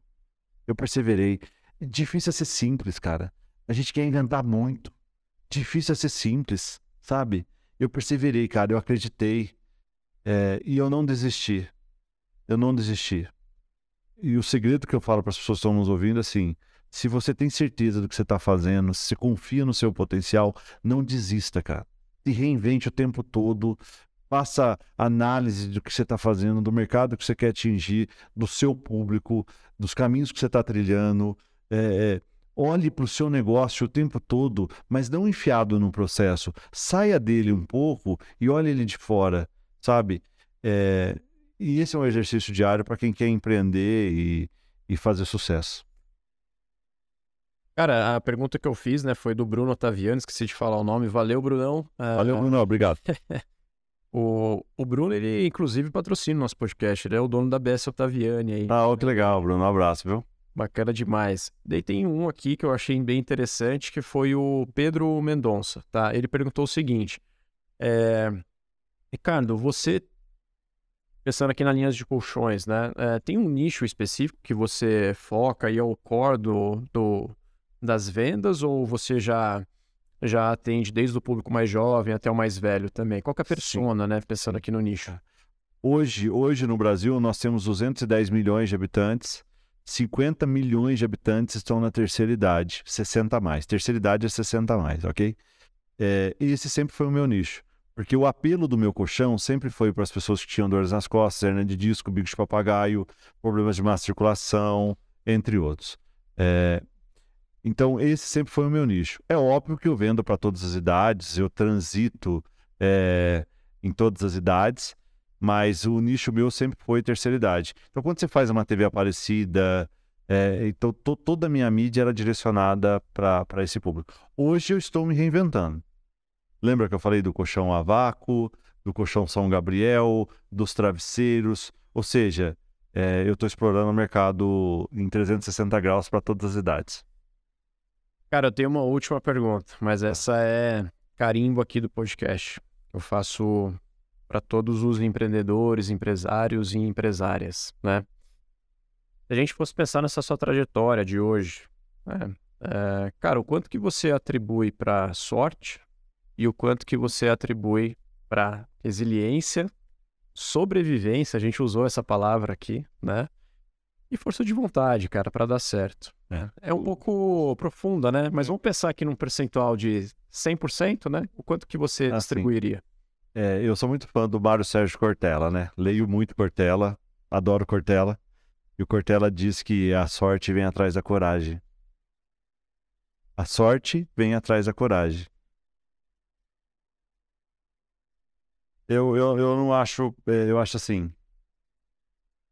Eu não acho que eu dei sorte. Eu não acho que eu dei sorte. Eu subexplorar um produto de ticket médio alto, onde eu não precisava girar tanto para ter lucratividade. Isso foi estratégico, não foi sorte.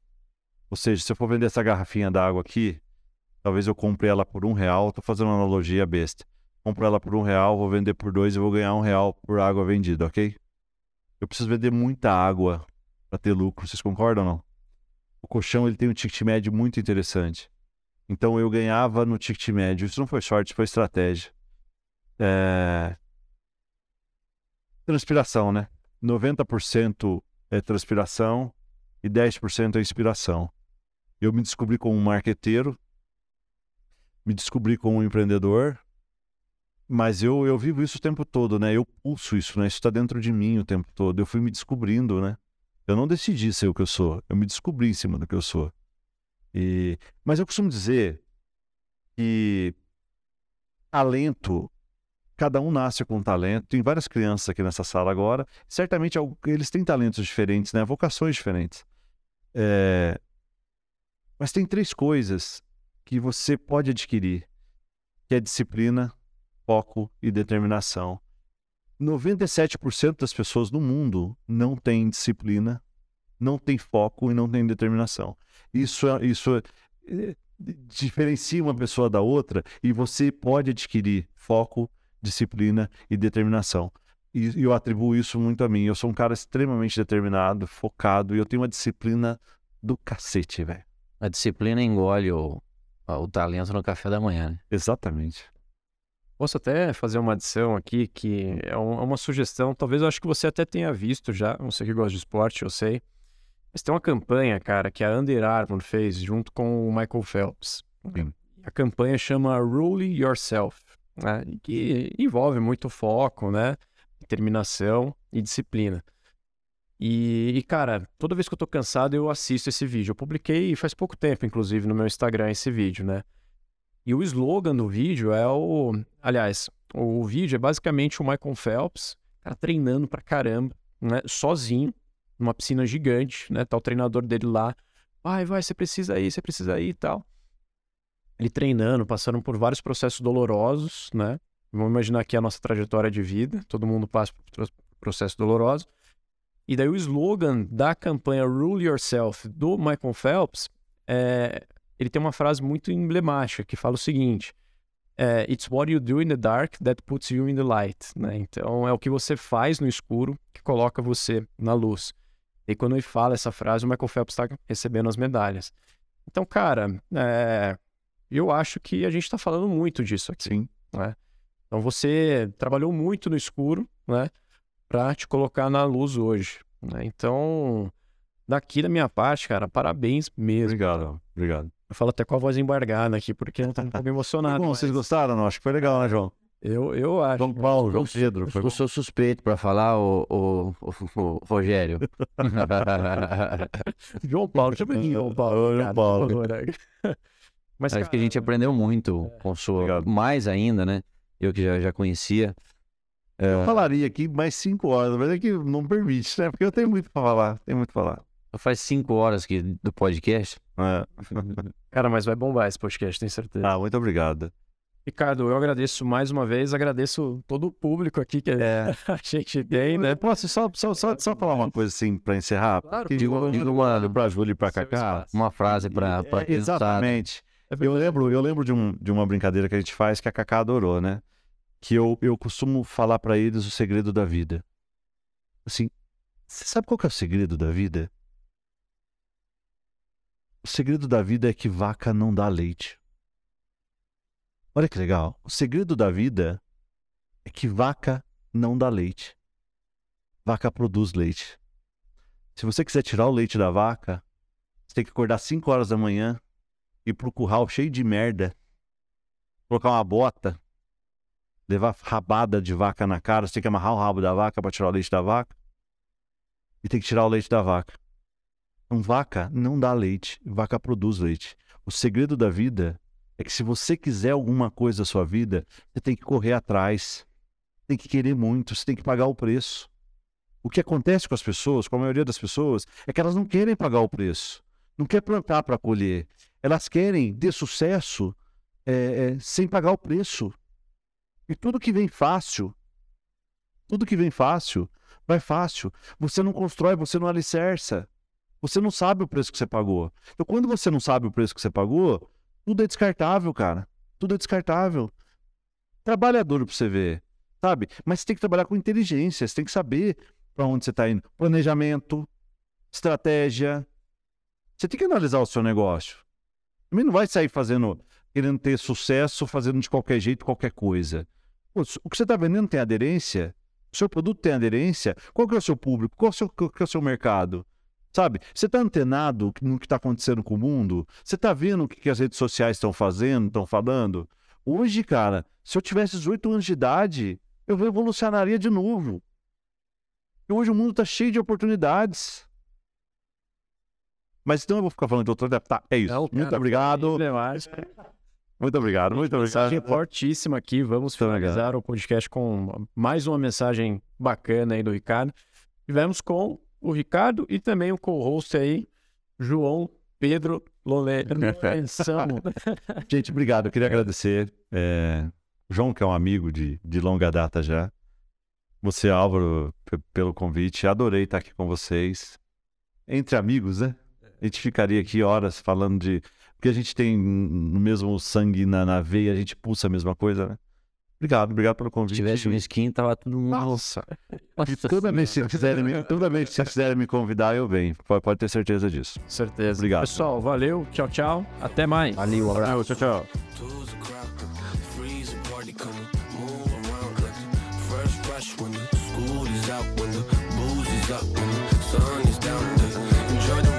some pillows in the Chevy.